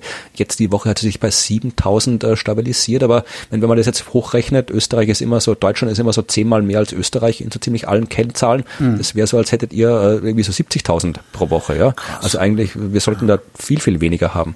Und das ist auch, ach, dieser Lockdown ist ja tatsächlich mit einer mit einem fixen Ablaufdatum versehen. Das finde ich auch irgendwie, das an ein Datum zu binden, finde ich halt irgendwie bekloppt. Ja, das, das ist halt, mein, einerseits kann ich es verstehen, warum die Regierung das gemacht hat, damit du halt irgendwie nicht komplett die Hoffnung verlierst. Aber ja, okay. zu sagen, irgendwie am 7. Dezember, das dann wird wieder aufgesperrt, ist halt schon, weil das, das, das, ist, das ist bald. Das sind keine, keine zwei Wochen bis dahin oder drei Wochen bis dahin. Und das bis dahin, äh, dass wir von dem Niveau irgendwie runter sind, weil, meine, was kommt denn danach? Danach kommt der ganze Weihnachtseinkaufsquatsch mhm. und dann kommen die Weihnachtsfeiern und Silvester und alles. Und dann haben wir im Februar sperren wir wieder zu. Ja, also das ist, nee, also ich kann mich noch erinnern, wie wir das erste Mal drüber geredet haben, über das Thema, wo ich gesagt habe, ich bin froh, dass ich in Österreich lebe, weil ja, da... Ja, stimmt, das war genau, da, wir, da war bei uns ging gerade die Post ab und bei euch war schön tote Hose. Äh, mittlerweile haben das, ich glaube, so ziemlich allem, was man da falsch machen kann, äh, jetzt klingt auch wieder zu streng, aber die haben allein, dass, dass wir irgendwie äh, die, die Datenbank, wo die Zahlen eingetragen werden, die Fälle, ja. die hat in letzter Zeit nicht funktioniert, weil irgendwie die ausgelegt war auf irgendwie äh, 1000 Fälle pro Tag oder pro Jahr, die eingetragen werden und nicht mehrere tausend pro Tag. Ich denke, was, was, wie kann das sein? Also, wenn irgendwie, ich kann doch irgendwie, ich, ich kann, bin kein Programmierer, aber ich kann ein bisschen programmieren, aber es kann doch, das kann doch nicht sein, dass ich da irgendwie, nicht. also ich bin, ich dann bin, steckt da ein USB-Stick dazu oder eine externe Festplatte oder was weiß ich, aber. Ist, äh, ja was auch dazu geführt hat, dass wir eigentlich die ganzen letzten eineinhalb Wochen keine Zahlen hatten, weil ständig wurde und da sind noch tausend nachgemeldet worden und hier noch irgendwie mehr. Du hast immer mehr Zahlen gehabt, irgendwie absurd hohe, aber keiner hat wirklich gewusst, was, was taugen die jetzt und da kannst du ja auch nichts machen die Nachverfolgung ist irgendwie auf, ich äh, glaube, irgendwie äh, letzte Zahl, die ich gehört habe, 77 Prozent der Fälle können nicht mehr nachverfolgt werden. Also wir haben eigentlich noch nicht mal eine Zahlenbasis, auf der man irgendwas vernünftig entscheiden könnte. Hm. Also das ist die ganze Kommunikation das klingt, noch. Klingt halt, klingt letztlich wie bei uns. Also wir haben diese Zahlenbasis ja, ja auch nicht wirklich. Also es ist ja, die ganze Zeit war es halt bei, in, in Deutschland so, ja, montags die Zahlen sind nicht ganz genau, weil am Wochenende immer nicht so viel gemeldet wird. Mittlerweile kannst du vor Donnerstag die Zahlen nicht mehr ernst nehmen. Das ist echt total abgefahren. Das ist ja, aber, ja, ja, aber, aber auch und hier die ganzen, das, diese, das auch jetzt ich habe heute im Falter einen Artikel gelesen über die äh, Schulschließungen, die ja auch im wesentlich mit zwei Tagen Vorwarnzeit irgendwie kamen, hat mhm. immer geheißen, die Schulen werden, die Schulen werden nicht geschlossen, die Schulen werden zuletzt geschlossen und so weiter, was ich auch verstehen kann. Weil du kannst wenn ein Geschäft schließt, kannst du dem Geld geben und sagen, da als Ausgleich. Aber wenn ja. die Schule zu hat, kann man halt nicht mit Geld zahlen, was da wegfällt. Mhm. Aber äh, trotzdem, das, das, denen wurden alle gesagt, die Schulen bleiben offen, äh, aber dann kurz vorher hat man eben gesagt, zwei Tage vorher, ja, die sind jetzt doch zu. Das heißt, einerseits sind die alle überrascht worden davon, andererseits kann man sich denken, ja, aber wie, wie kann das sein, dass ihr überrascht werdet von dem Quatsch? Ich meine, das ist doch klar, dass da irgendwas kommen kann. Warum, warum gibt es da keine Strategien? Warum gibt es immer noch äh, keine, die, die ganzen Laptops, die es angeblich geben soll, die Tablets, die es geben soll, die kommen dann jetzt angeblich erst irgendwann nächstes Jahr. Ja, genauso wie Homeoffice. Ja, es gab irgendwie ist dann im Frühjahr eine Homeoffice Taskforce oder Arbeitsgruppe eingerichtet worden, die das klären soll, die ganzen rechtlichen Sachen, wie es ist mit irgendwie Versicherung und, und Kosten und so weiter, was dann irgendwie alles anders sein muss, wenn mehr Homeoffice ist. Und die, äh, die, ich glaube, das Ergebnis von dem ist irgendwie für März 21 irgendwie äh, geplant. Ja, wo ich auch denke, was ist, das, das, muss man doch irgendwie mittlerweile, haben wir das doch lang genug, dass man da irgendwie ja. ein bisschen planen kann. Was sind das für Leute, die da rumhocken? Das, ich ich frage mich das auch. Ich verstehe das auch nicht. Auch, auch das, was, das in, in Deutschland ist es ja noch schlimmer. Also ich, du, ich glaube, in Baden-Württemberg gibt es keine Präsenzpflicht in der Schule. In Berlin zum Beispiel gibt es Anwesenheit Anwesenheitspflicht in der Schule. In Nordrhein-Westfalen gibt es Anwesenheitspflicht. Äh, wenn dann in der Klasse irgendein Kind infiziert ist, positiv getestet ist, äh, braucht ewig, wenn, wenn überhaupt sich das Gesundheitsamt meldet. Äh, du kriegst keine Tests, du kriegst, also es ist unglaublich alles. Ich raff auch nicht, weißt du, man könnte es halt so einfach machen. Man könnte einfach sagen, so, wir haben keine Anwesenheitspflicht mehr. Diejenigen Eltern, die ihre Kinder zu Hause beschulen können ähm, und die das irgendwie alles geregelt kriegen, weil sie vielleicht sowieso im Homeoffice arbeiten und die vielleicht auch in Sorge sind, weil sie Risikogruppen in der Familie haben oder so, die dürfen gerne ihre Kinder zu Hause lassen, alle anderen können gerne ihre Kinder in die Schule bringen, so wie in Österreich. Und dann stellen wir hier halt ein beschissenes iPhone hinten in den Raum, ja, das die ganze Zeit irgendwie über Periskop den Unterricht streamt. Mhm. Meine Güte, das kann doch so schwer. Ich kann mir nicht vorstellen, dass das so schwer sein soll. Ja, natürlich Ja, kannst du jetzt nicht hier irgendwie eine Moodle-Umgebung und weiß der Geier irgendwie tolle Online-Lernsachen aufsetzen innerhalb einer Woche. Innerhalb der letzten acht Monate hättest du es machen können, aber hat halt keiner Interesse daran gehabt, insbesondere nicht die, die beteiligten PolitikerInnen. Aber äh, das, das, äh, äh, ich, ja, ich, ich blick da auch drauf und bin, ich bin halt einigermaßen froh, dass ich halbwegs unbetroffen bin davon. Ja, das Weil- geht ja auch sehr. Ja. Meine, meine Frau hat halt zwei Kinder, also ich habe jetzt, wir sind ja verheiratet mittlerweile, ich habe jetzt Stiefkinder, was ich auch ein tolles Wort finde, aber die wohnen halt nicht bei mir, so dass ich, weißt du, so dass ich mich dann irgendwie, ja, ich muss mich mit, mit diesem ganzen Schulgedöns nur mittelbar auseinandersetzen und selbst dieses mittelbare Auseinandersetzen lässt mich meine Haare raufen, die wenigen, die ich habe. Ähm, wie muss das erst sein, wenn du dann auch noch Kinder hast?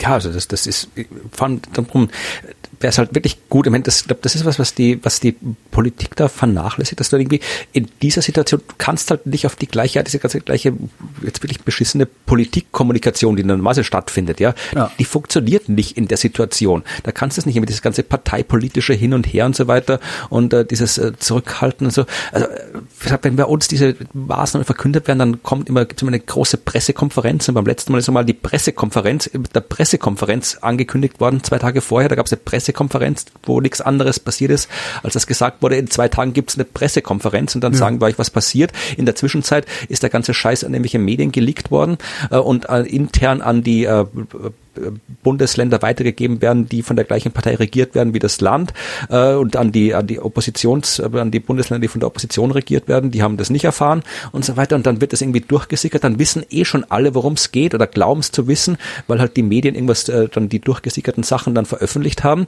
Und dann dann gibt es diese Pressekonferenz, wo eigentlich ihnen noch das verkündet wird, was eh schon vorher bekannt ist, äh, aber es konnte sich trotzdem keiner wirklich darauf einstellen, weil es ja nicht offiziell verkündet worden ist. Und da kommen da diese vier, ich meine, eigentlich es gibt einen Gesundheitsminister, der ist zuständig, ja, aber dann kommt erstmal der Bundeskanzler und erzählt, was ist und wie, wie, äh, dass wir alle irgendwie schlimm waren und dass wir jetzt brav sein müssen und so weiter. Es ist wirklich bei dieser, der hat wirklich gesagt, ja, und wir immer dieses Weihnachten gebracht, ja, es muss jetzt irgendwie, wir wollen ja gutes Weihnachten haben und wir wollen schon Weihnachten feiern, aber und ich- ich- zusammenreißen. Ja, das ist aber, das ist aber, glaube ich, nicht wegen Weihnachten, sondern weil das so ein markantes Datum ist. Ne? Ja, nee, es ist, weiß ich nicht, aber auf jeden Fall kommt dann der Kanzler und erzählt alles. Dann kommt der Vizekanzler, der zwar ein, eigentlich ein, eh ein netter Kerl ist, aber der kann nicht reden. Also der, der schwafelt da herum und kriegt keinen geraden Satz raus und sagt im Wesentlichen das Gleiche nochmal. Äh, dann kommt der Gesundheitsminister, der äh, kommt dann mit ein bisschen Daten und Fakten und dann kommt noch unser elendiger Innenminister, der dann immer irgendwie mit der, mit der, äh, mit der Drohkeule noch mal draufhaut und dann erzählt, was er alles Schlimmes mit uns machen wird, wenn er uns dann irgendwie nach 20 Uhr draußen find, äh, vorfindet, obwohl wir äh, jederzeit rausgehen dürfen, wenn wir wollen, ja. Also ach, das ist alles so, das ist die, die überhaupt, da, da, es gibt doch genug Menschen, die Ahnung von Kommunikation haben. Warum, das, warum holen die es nicht welche und machen das vernünftig? Nee, aber bevor wir uns noch weiter aufregen, also es gibt nichts zu bewerben, Genau, ja, es, gibt nichts zu bewerben. Doch die nächste Sendung, das wird dann wieder mal die Weihnachtssendung, sollte, sollte das werden? ja, die Ähm, kommt irgendwann, machen wir eine Weihnachtssendung wieder, Genau, genau. Das, die, die nächste wird das. Das weiß ich jetzt schon, weil ich so Ach auf so, meinen okay. Kalender gucke. Äh, wir werden Gut. nicht noch mehr Zeit. Also für noch eine Sendung werden wir dieses Jahr leider keine Zeit mehr haben. Da müssen Gut, wir dann machen wir die Weihnachtssendung, da freue ich mich dann schon drauf. als nächstes kommt die Weihnachtssendung, genau. Florian Freistetter, vielen Dank. Vielen Dank, Holger. Und euch, wie immer, vielen Dank für die Aufmerksamkeit.